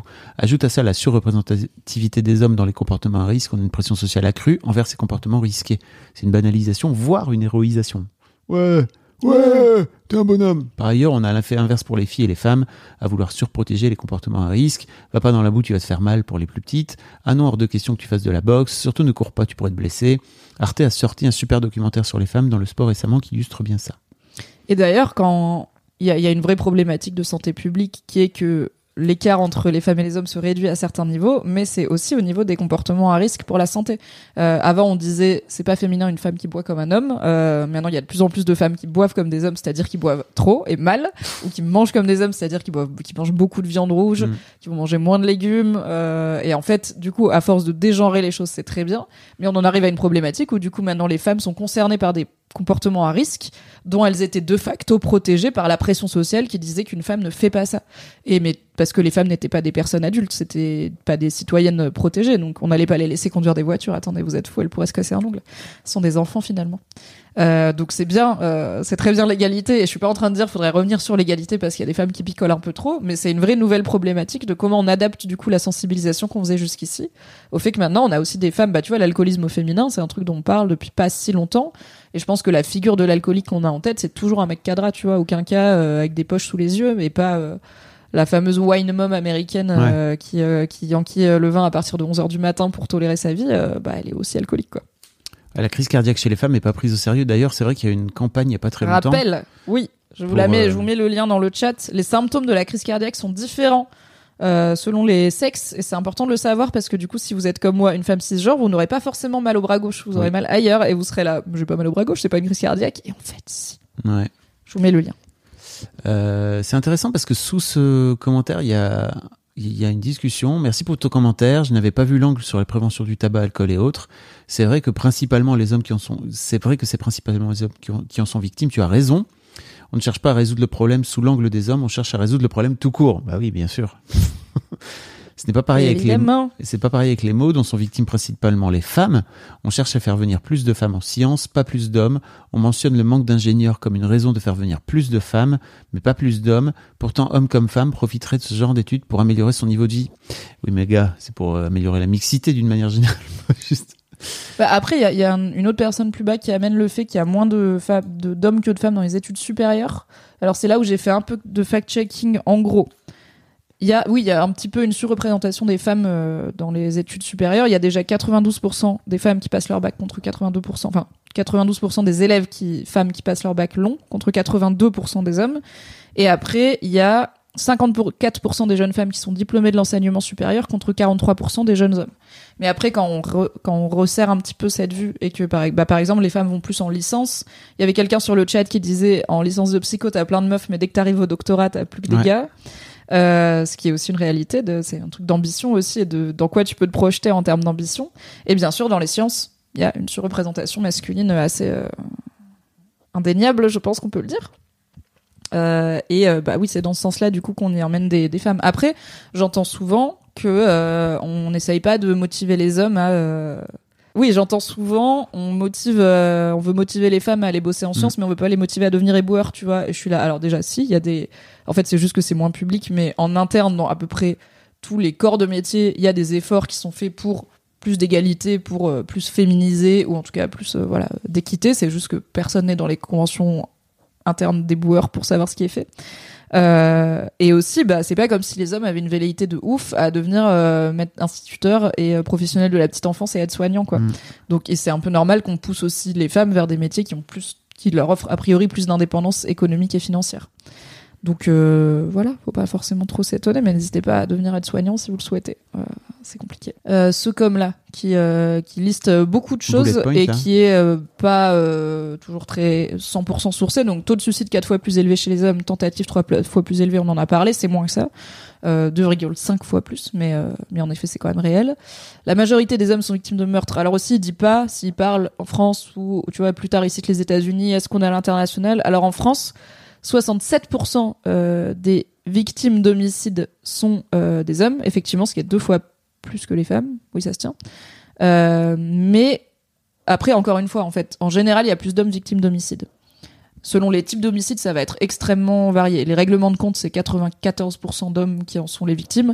Les, vi- les violences, euh, les homicides intrafamiliaux, donc dans le cas d'une famille, c'est à 66% les femmes qui en sont victimes. Et, euh, et par contre, l'autre stat, c'est que, euh, que la victime soit un homme ou une femme, généralement l'auteur est un homme, dans la Mhm. grande majorité. Donc, oui, c'est souvent les hommes qui meurent, mais c'est aussi beaucoup les hommes qui tuent. Donc, il faut peut-être aussi prendre le problème dans les deux sens. Majorité victime des vols et agressions, j'ai pas trouvé. Je suis là. I don't know, je pense. Je sais pas euh, s'ils sont en majorité victimes des vols. Enfin voilà. En gros, il ramène beaucoup, beaucoup de statistiques qui sont plus ou moins sourcées et plus ou moins adaptées à la réalité euh, française.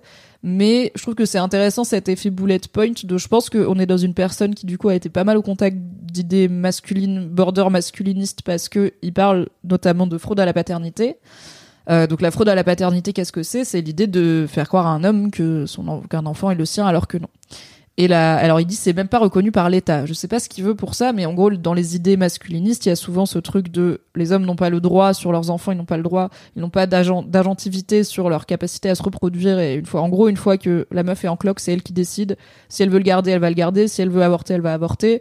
Si elle veut la coucher, elle va la coucher. Si elle veut que tu t'en occupes, tu vas t'en occuper. Je suis là. Alors déjà, dans les faits, peu. Euh. Même les hommes qui veulent des enfants s'en occupent peu. Mais aussi, genre, alors ce qui se passe, c'est qu'en France, ce qui est encadré, c'est pas la fraude, la fraude à la paternité, c'est les tests ADN sont extrêmement encadrés, peu importe sur quoi ils, ils sont faits. Et les tests de paternité, ça peut être fait que sur l'ordre d'un juge pour régler un problème légal. Euh, mais un problème de filiation, est-ce que cet enfant est le mien? C'est un problème légal parce que ça pose plein de questions de c'est quoi son état civil, qu'est-ce que c'est quoi mes responsabilités envers lui, est-ce que si je décède il aura des choses, etc. Mais il me semble que euh, la loi française à ce niveau-là est toujours construite autour du bien-être de l'enfant en premier lieu et pas de on va les qui.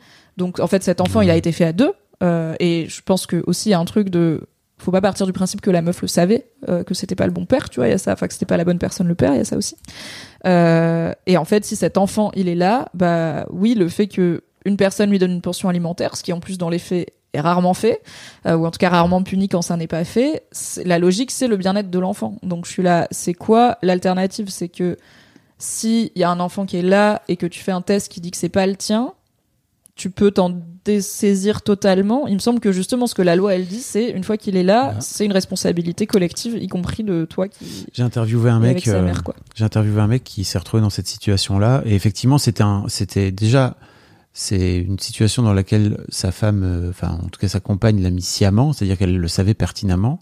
Elle a attendu un an et demi avant de lui dire, et et en fait, euh, bah, globalement, aujourd'hui, il s'est retrouvé parce qu'en fait, la mère a décidé de juste sortir ce mec de la vie de son enfant. Et il se retrouve un peu face à, bah, en gros, il y a eu le test de paternité, je m'en doutais qu'il n'était pas de moi.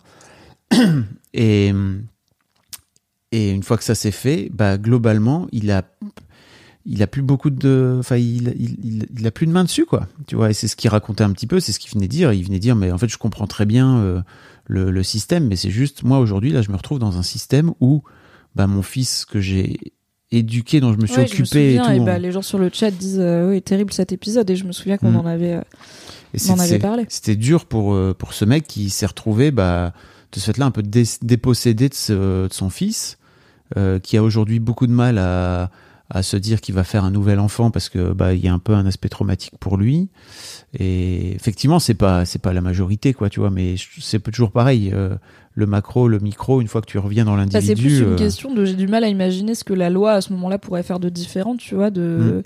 La loi va pas obliger la meuf à obliger à laisser ce gars avoir un enfant qui n'est pas légalement le sien mais qu'il a reconnu quand même donc bah, il l'a reconnu, il s'en est occupé. Il s'en est occupé. avec. Il y a il Clara tout- qui dit qu'il a eu un droit de visite quand même. Donc il- la loi a quand même dit ok, t'as une place dans la Oui, vie de oui, cet oui. enfant, même si j'entends que c'est pas la panacée.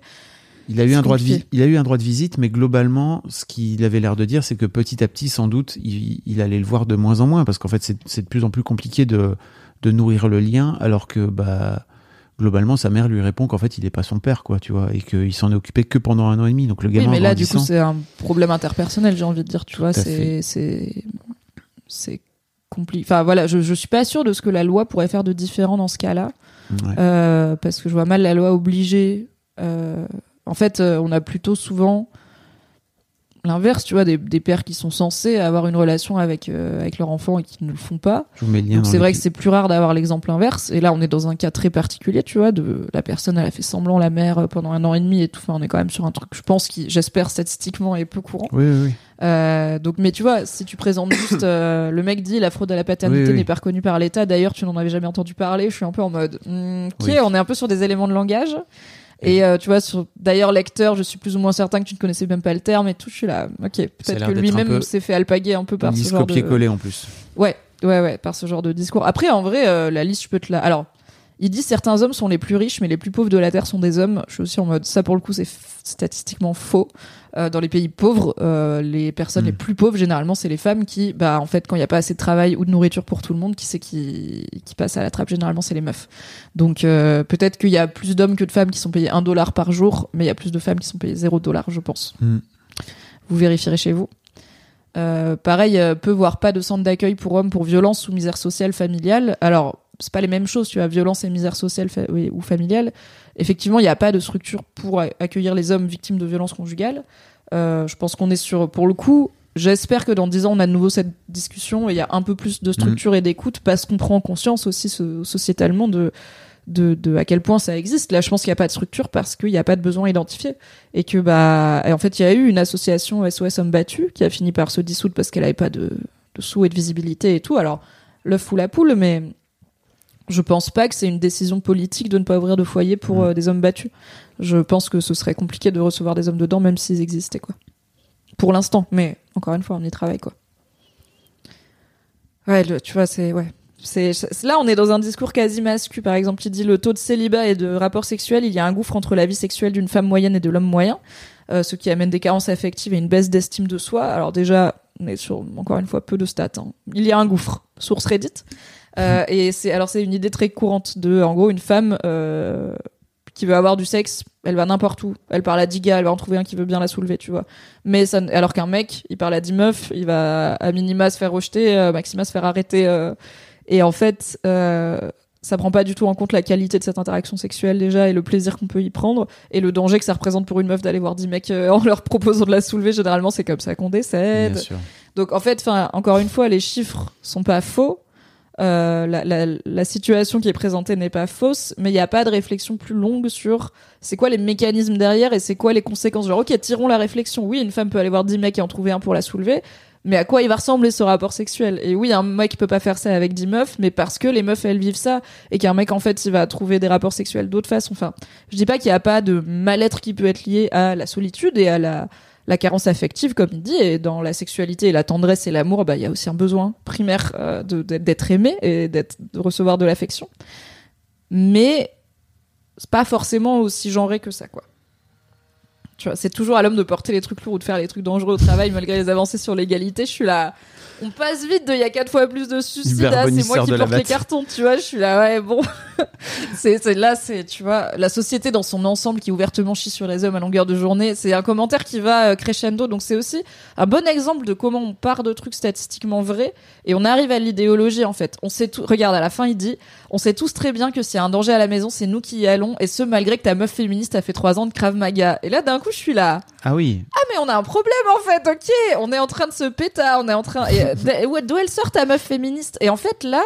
Il fait un vrai truc rhétorique. On sait tous très bien que s'il y a un danger à la maison, c'est nous qui y allons. Donc il dit c'est nous le groupe homme et on le sait. Ok, on se sait que même pas nos meufs féministes, que ta meuf féministe à toi lecteur qui n'a jamais entendu ce que je te dis, elle va pas t'aider s'il y a un truc à la maison, même si ta meuf elle est féministe. Je suis là, mais attends, mais on est où là?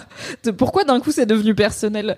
Parce qu'en fait il y a de la rancœur, et il y a de l'idéologie, il y a du politique dans ce qu'il raconte. Donc c'est important de faire la part des, de repérer aussi les petits signes de ah ah là on est peut-être sur comme tu dis quelqu'un qui a copié-collé, qui a cette liste copié-collé dans un coin, ou pas, hein, peut-être qu'il l'a improvisé, mais qui en tout cas est en train de diffuser une idéologie et pas juste de répondre à la question. Mais tout comme je vous diffuse mon idéologie wokiste en permanence. Tout à fait, espèce de wokiste. Euh, D'ailleurs, il n'y a pas beaucoup de gens qui, qui lui ont répondu. quoi. Il y a juste un mec qui lui a dit que c'était assez exagéré, euh, la société dans son ensemble qui ouvertement chie sur les hommes. Oui, qui nuance un peu ces trucs les plus, euh, du coup, les plus, bah, pas sourcés en fait. Enfin, la société, les plus généralisants aussi, tu vois. Vas-y, je te laisse y aller. Ok. Mouse Chance dit Je trouve ça assez étrange que la plupart des réponses à ce thread puissent être invalidées en deux jours d'utilisation de Grinder. Grinder qui est le Tinder de la communauté euh, masculine gay, en gros. Des compliments, plein, alors que je suis certainement sous la moyenne en termes de beauté. Cancer de la prostate, la plupart des gays parleront assez ouvertement, voire spontanément, de l'importance des visites médicales et de la santé. Soutien émotionnel mal-être, on peut raconter sa vie et les gars acquiescent, compatissent, donnent des conseils alors qu'ils connaissent même pas forcément encore ton prénom. Solitude, ultra simple de sociabiliser avec plein de gens de tous horizons, d'aller boire des verres et faire des sorties avec des quasi inconnus qui deviennent des potes. Câlin non sexuel, même ça on peut si on est un peu malin. Je comprends le principe de blâmer la société en général, mais j'ai l'impression que c'est une norme que les hommes hétéros ont intériorisée et s'imposent à eux-mêmes pour paraître virils devant les autres. S'en écarter n'est pas insurmontable, il y a des gens autour de vous qui l'accepteront. Vous émanciper de ces traditions ne sera pas aussi mal vu ni aussi compliqué que ce que vous imaginez. Ce qui serait mal vu, en revanche, ce serait d'opposer ça au problème des femmes et au féminisme, un écueil curieusement courant alors que ce sont des luttes complémentaires. Toi, il t'avait surpris ce commentaire Là, je comprends beaucoup mieux. C'est-à-dire que simplement, en tant que mec, mais tout comme il y a des mecs euh, et des femmes d'ailleurs qui utilisent euh, les applis de rencontre pour faire des rencontres amicales. En fait, tu pourrais très bien te dire en tant que mec, bah tiens, si tu veux aller chercher un peu de soutien euh, de la part des mecs, tu peux très bien aller sur Grinder.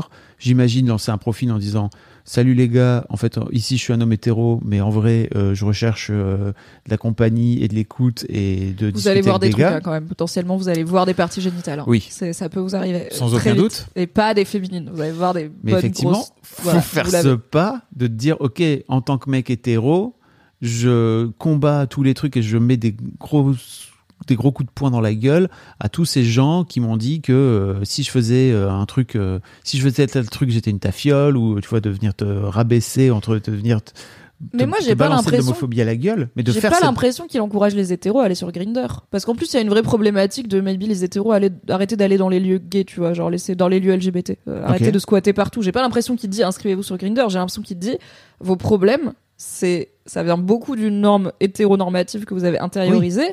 Donc quand vous dites c'est la société, en fait, il dit un autre monde est possible. Il y a plein de gars qui vivent différemment. Moi, j'en suis un exemple parce que je suis un mec gay ou en tout cas il est dans la communauté. Donc c'est possible d'être un mec qui ne vit pas ça. J'en suis. Je, je vous donne plein d'exemples que c'est possible. Donc Oui, je comprends. arrêter ce défaitisme, tu vois, de c'est comme si c'est parce qu'il y a beaucoup. Alors après, c'est c'est normal. On, parfois, on peut soulever des problèmes sans avoir de solution à apporter. On n'est pas obligé d'avoir réponse à tout. Mais je trouve ça hyper intéressant. C'est le seul mec du feed qui vient dire. Bah c'est pas obligé. Genre c'est un autre monde est possible. Moi je vis différemment parce que lui il est dans la communauté gay. Mhm. Mais en fait toi t'es aussi un exemple de mec qui s'est libéré d'une partie de ses problèmes. Oui. Tu vois de bah on parle pas de nos émotions, on prend pas soin de notre santé et tout. Alors on verra si tu vas te faire euh, tâter la prostate. Mais en vrai t'as déjà Bon, fait une coloscopie. je- J'ai pas mal, euh, j'ai peu trop. de doutes. Pas trop de problème à se faire têter à la prostate. Voilà. À 50 ans, euh, donc euh, ou avant, avant. bien sûr. Je vous en ferai une vidéo, un live Twitch peut-être. C'est comme ça qu'on perd session, mais euh, go out with a bang, j'ai envie de dire. L'étoile filante. Hop là, une comète. Donc je trouve c'est hyper sain et c'est c'est un truc que j'entends plus souvent venir de, de femmes, mais aussi évidemment de du coup de quand ça vient de mecs, c'est plutôt des mecs qui sont queer, tu vois, qui vont être sous le grand Ouais. parapluie, euh, qui sont pas dans l'hétéronormativité et qui sont souvent en mode en fait c'est vraiment possible, c'est pas Mhm. dur, tu, tu peux juste le faire, tu vois. Et je trouve que c'est des fois un peu yaka faucon, mais aussi tu vois il dit ce n'est pas insurmontable de s'écarter de cette norme. Il y a des gens autour de vous qui l'accepteront. Vous émanciper de ces traditions ne sera pas aussi mal vu ni aussi compliqué que ce que vous imaginez. Genre, il les rassure, tu vois, il est là. Vous pouvez le faire. Et ça sera pas aussi dur que ce que vous imaginez. C'est possible. Et je trouve ça hyper positif quand même d'amener ça comme, euh, comme Trois- exemple. Trois upvotes. Bah après, si tous les mecs hétéros l'ont compris comme euh, moi j'ai pas envie d'aller m'inscrire sur euh, sur Grinder, le commentaire est peut-être un peu, tu vois, il commence un peu provoque en parlant de Grinder et tout, mais il y a aussi des gens qui aiment bien râler et qui aiment pas se sortir les doigts. C'est aussi une réalité, tu vois. On va et puis on est sur Reddit c'est- sur Internet, on va plus râler que trouver des solutions. Tu je vois, trouve que c'est vachement confortant quelque part pour des mecs de se dire bon bah ok en fait euh, voilà la, la société elle est pas juste avec moi ouin ouin c'est compliqué plutôt que de se dire ok donc en fait euh, va falloir que j'aille affronter le patriarcat il va falloir que j'aille me foutre à poil enfin moi de, de- de faire ce chemin là on va dire déjà depuis six ans en thérapie alors avant ça avec mademoiselle et tout tu vois déjà de partir du principe que tu vas contre tes potes parce que moi quand je lance mademoiselle Crois-moi, le gars, il a 28 ans, il lance une boîte, il fait un magazine féminin. J'ai quand même des potes qui ont fait, mais qu'est-ce que tu fais, quoi? Euh, Et puis après, de te dire 6 ans de Le- thérapie. le gay euh, que tard de Schrödinger, soit il fait ça parce qu'il est gay, soit il fait ça pour sauter des meufs. C'est l'un ou l'autre. Exact, bah oui. Et puis, ça euh, peut pas juste être parce que ça t'intéresse, quoi. Oh là là, tellement de trucs. Et puis euh, globalement de, de- de- depuis un an, tu vois, de te dire, euh, bah effectivement, je suis sur sur ce chemin d'acceptation, de douceur, etc. C'est dur. Et c'est pas pour faire genre ouais ouais c'est compliqué. C'est juste que je vois à quel point je prends des portes dans la gueule régulièrement. Je me dis mais je comprends en fait que les gars ils se disent c'est quand même vachement mieux d'aller sur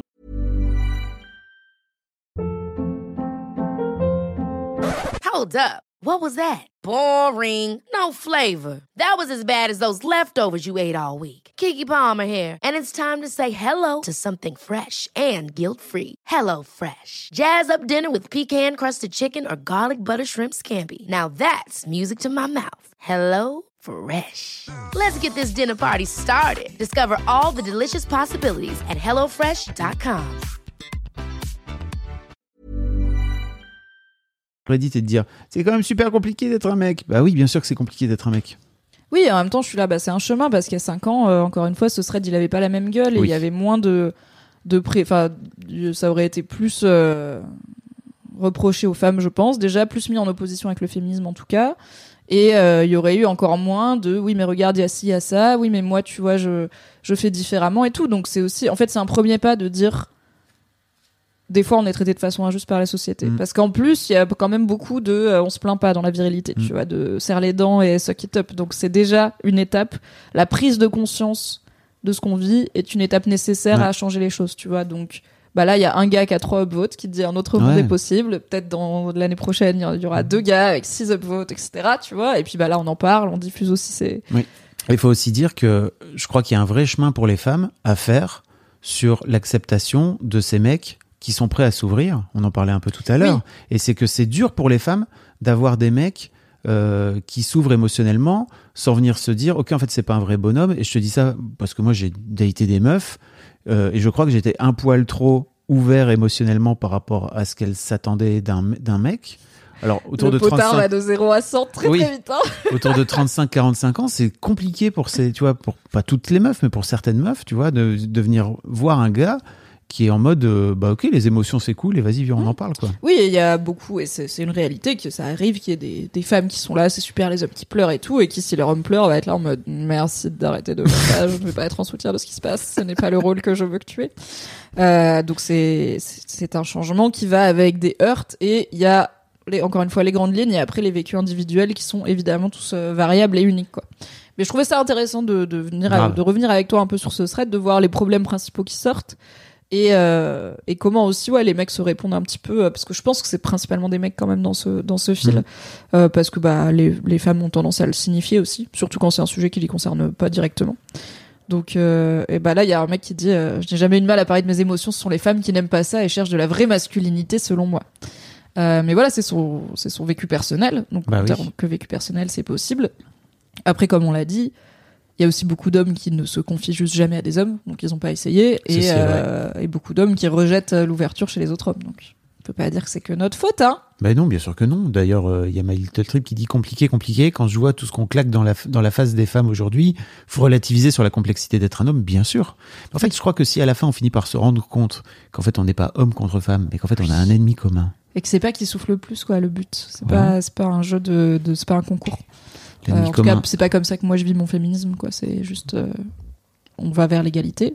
Tu vois, toi, t'es en mode on a un ennemi commun, et je suis là, non, on a un but commun. On va vers l'égalité.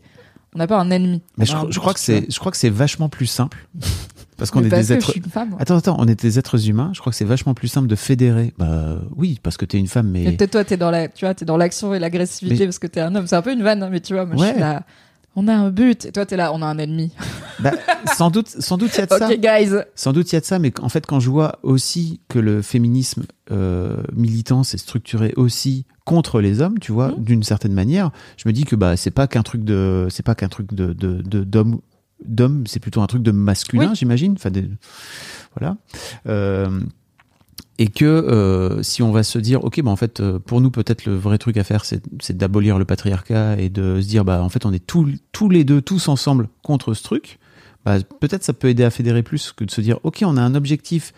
Et the world. Bah, ça, moi, je suis, écoutez, Moi, je suis serez toi, contre hein. et moi, Je je, serai pour. Et comme ça, il y en a pour tout le monde. c'est vrai. Et c'est de mon délire de féminisme optimiste et tout, tu vois. C'est que je suis là en mode, à la fin, on gagne, on atteint l'égalité, ça prendra un peu de temps, on y arrivera par des chemins divers et variés. Mais à la fin, on y sera et tout le monde en profitera. Tout le monde vivra plus libre euh, de pas être dans euh, cette- ce, ce carcan créé par la société, C'est vrai. Merci Valentin pour le reserve.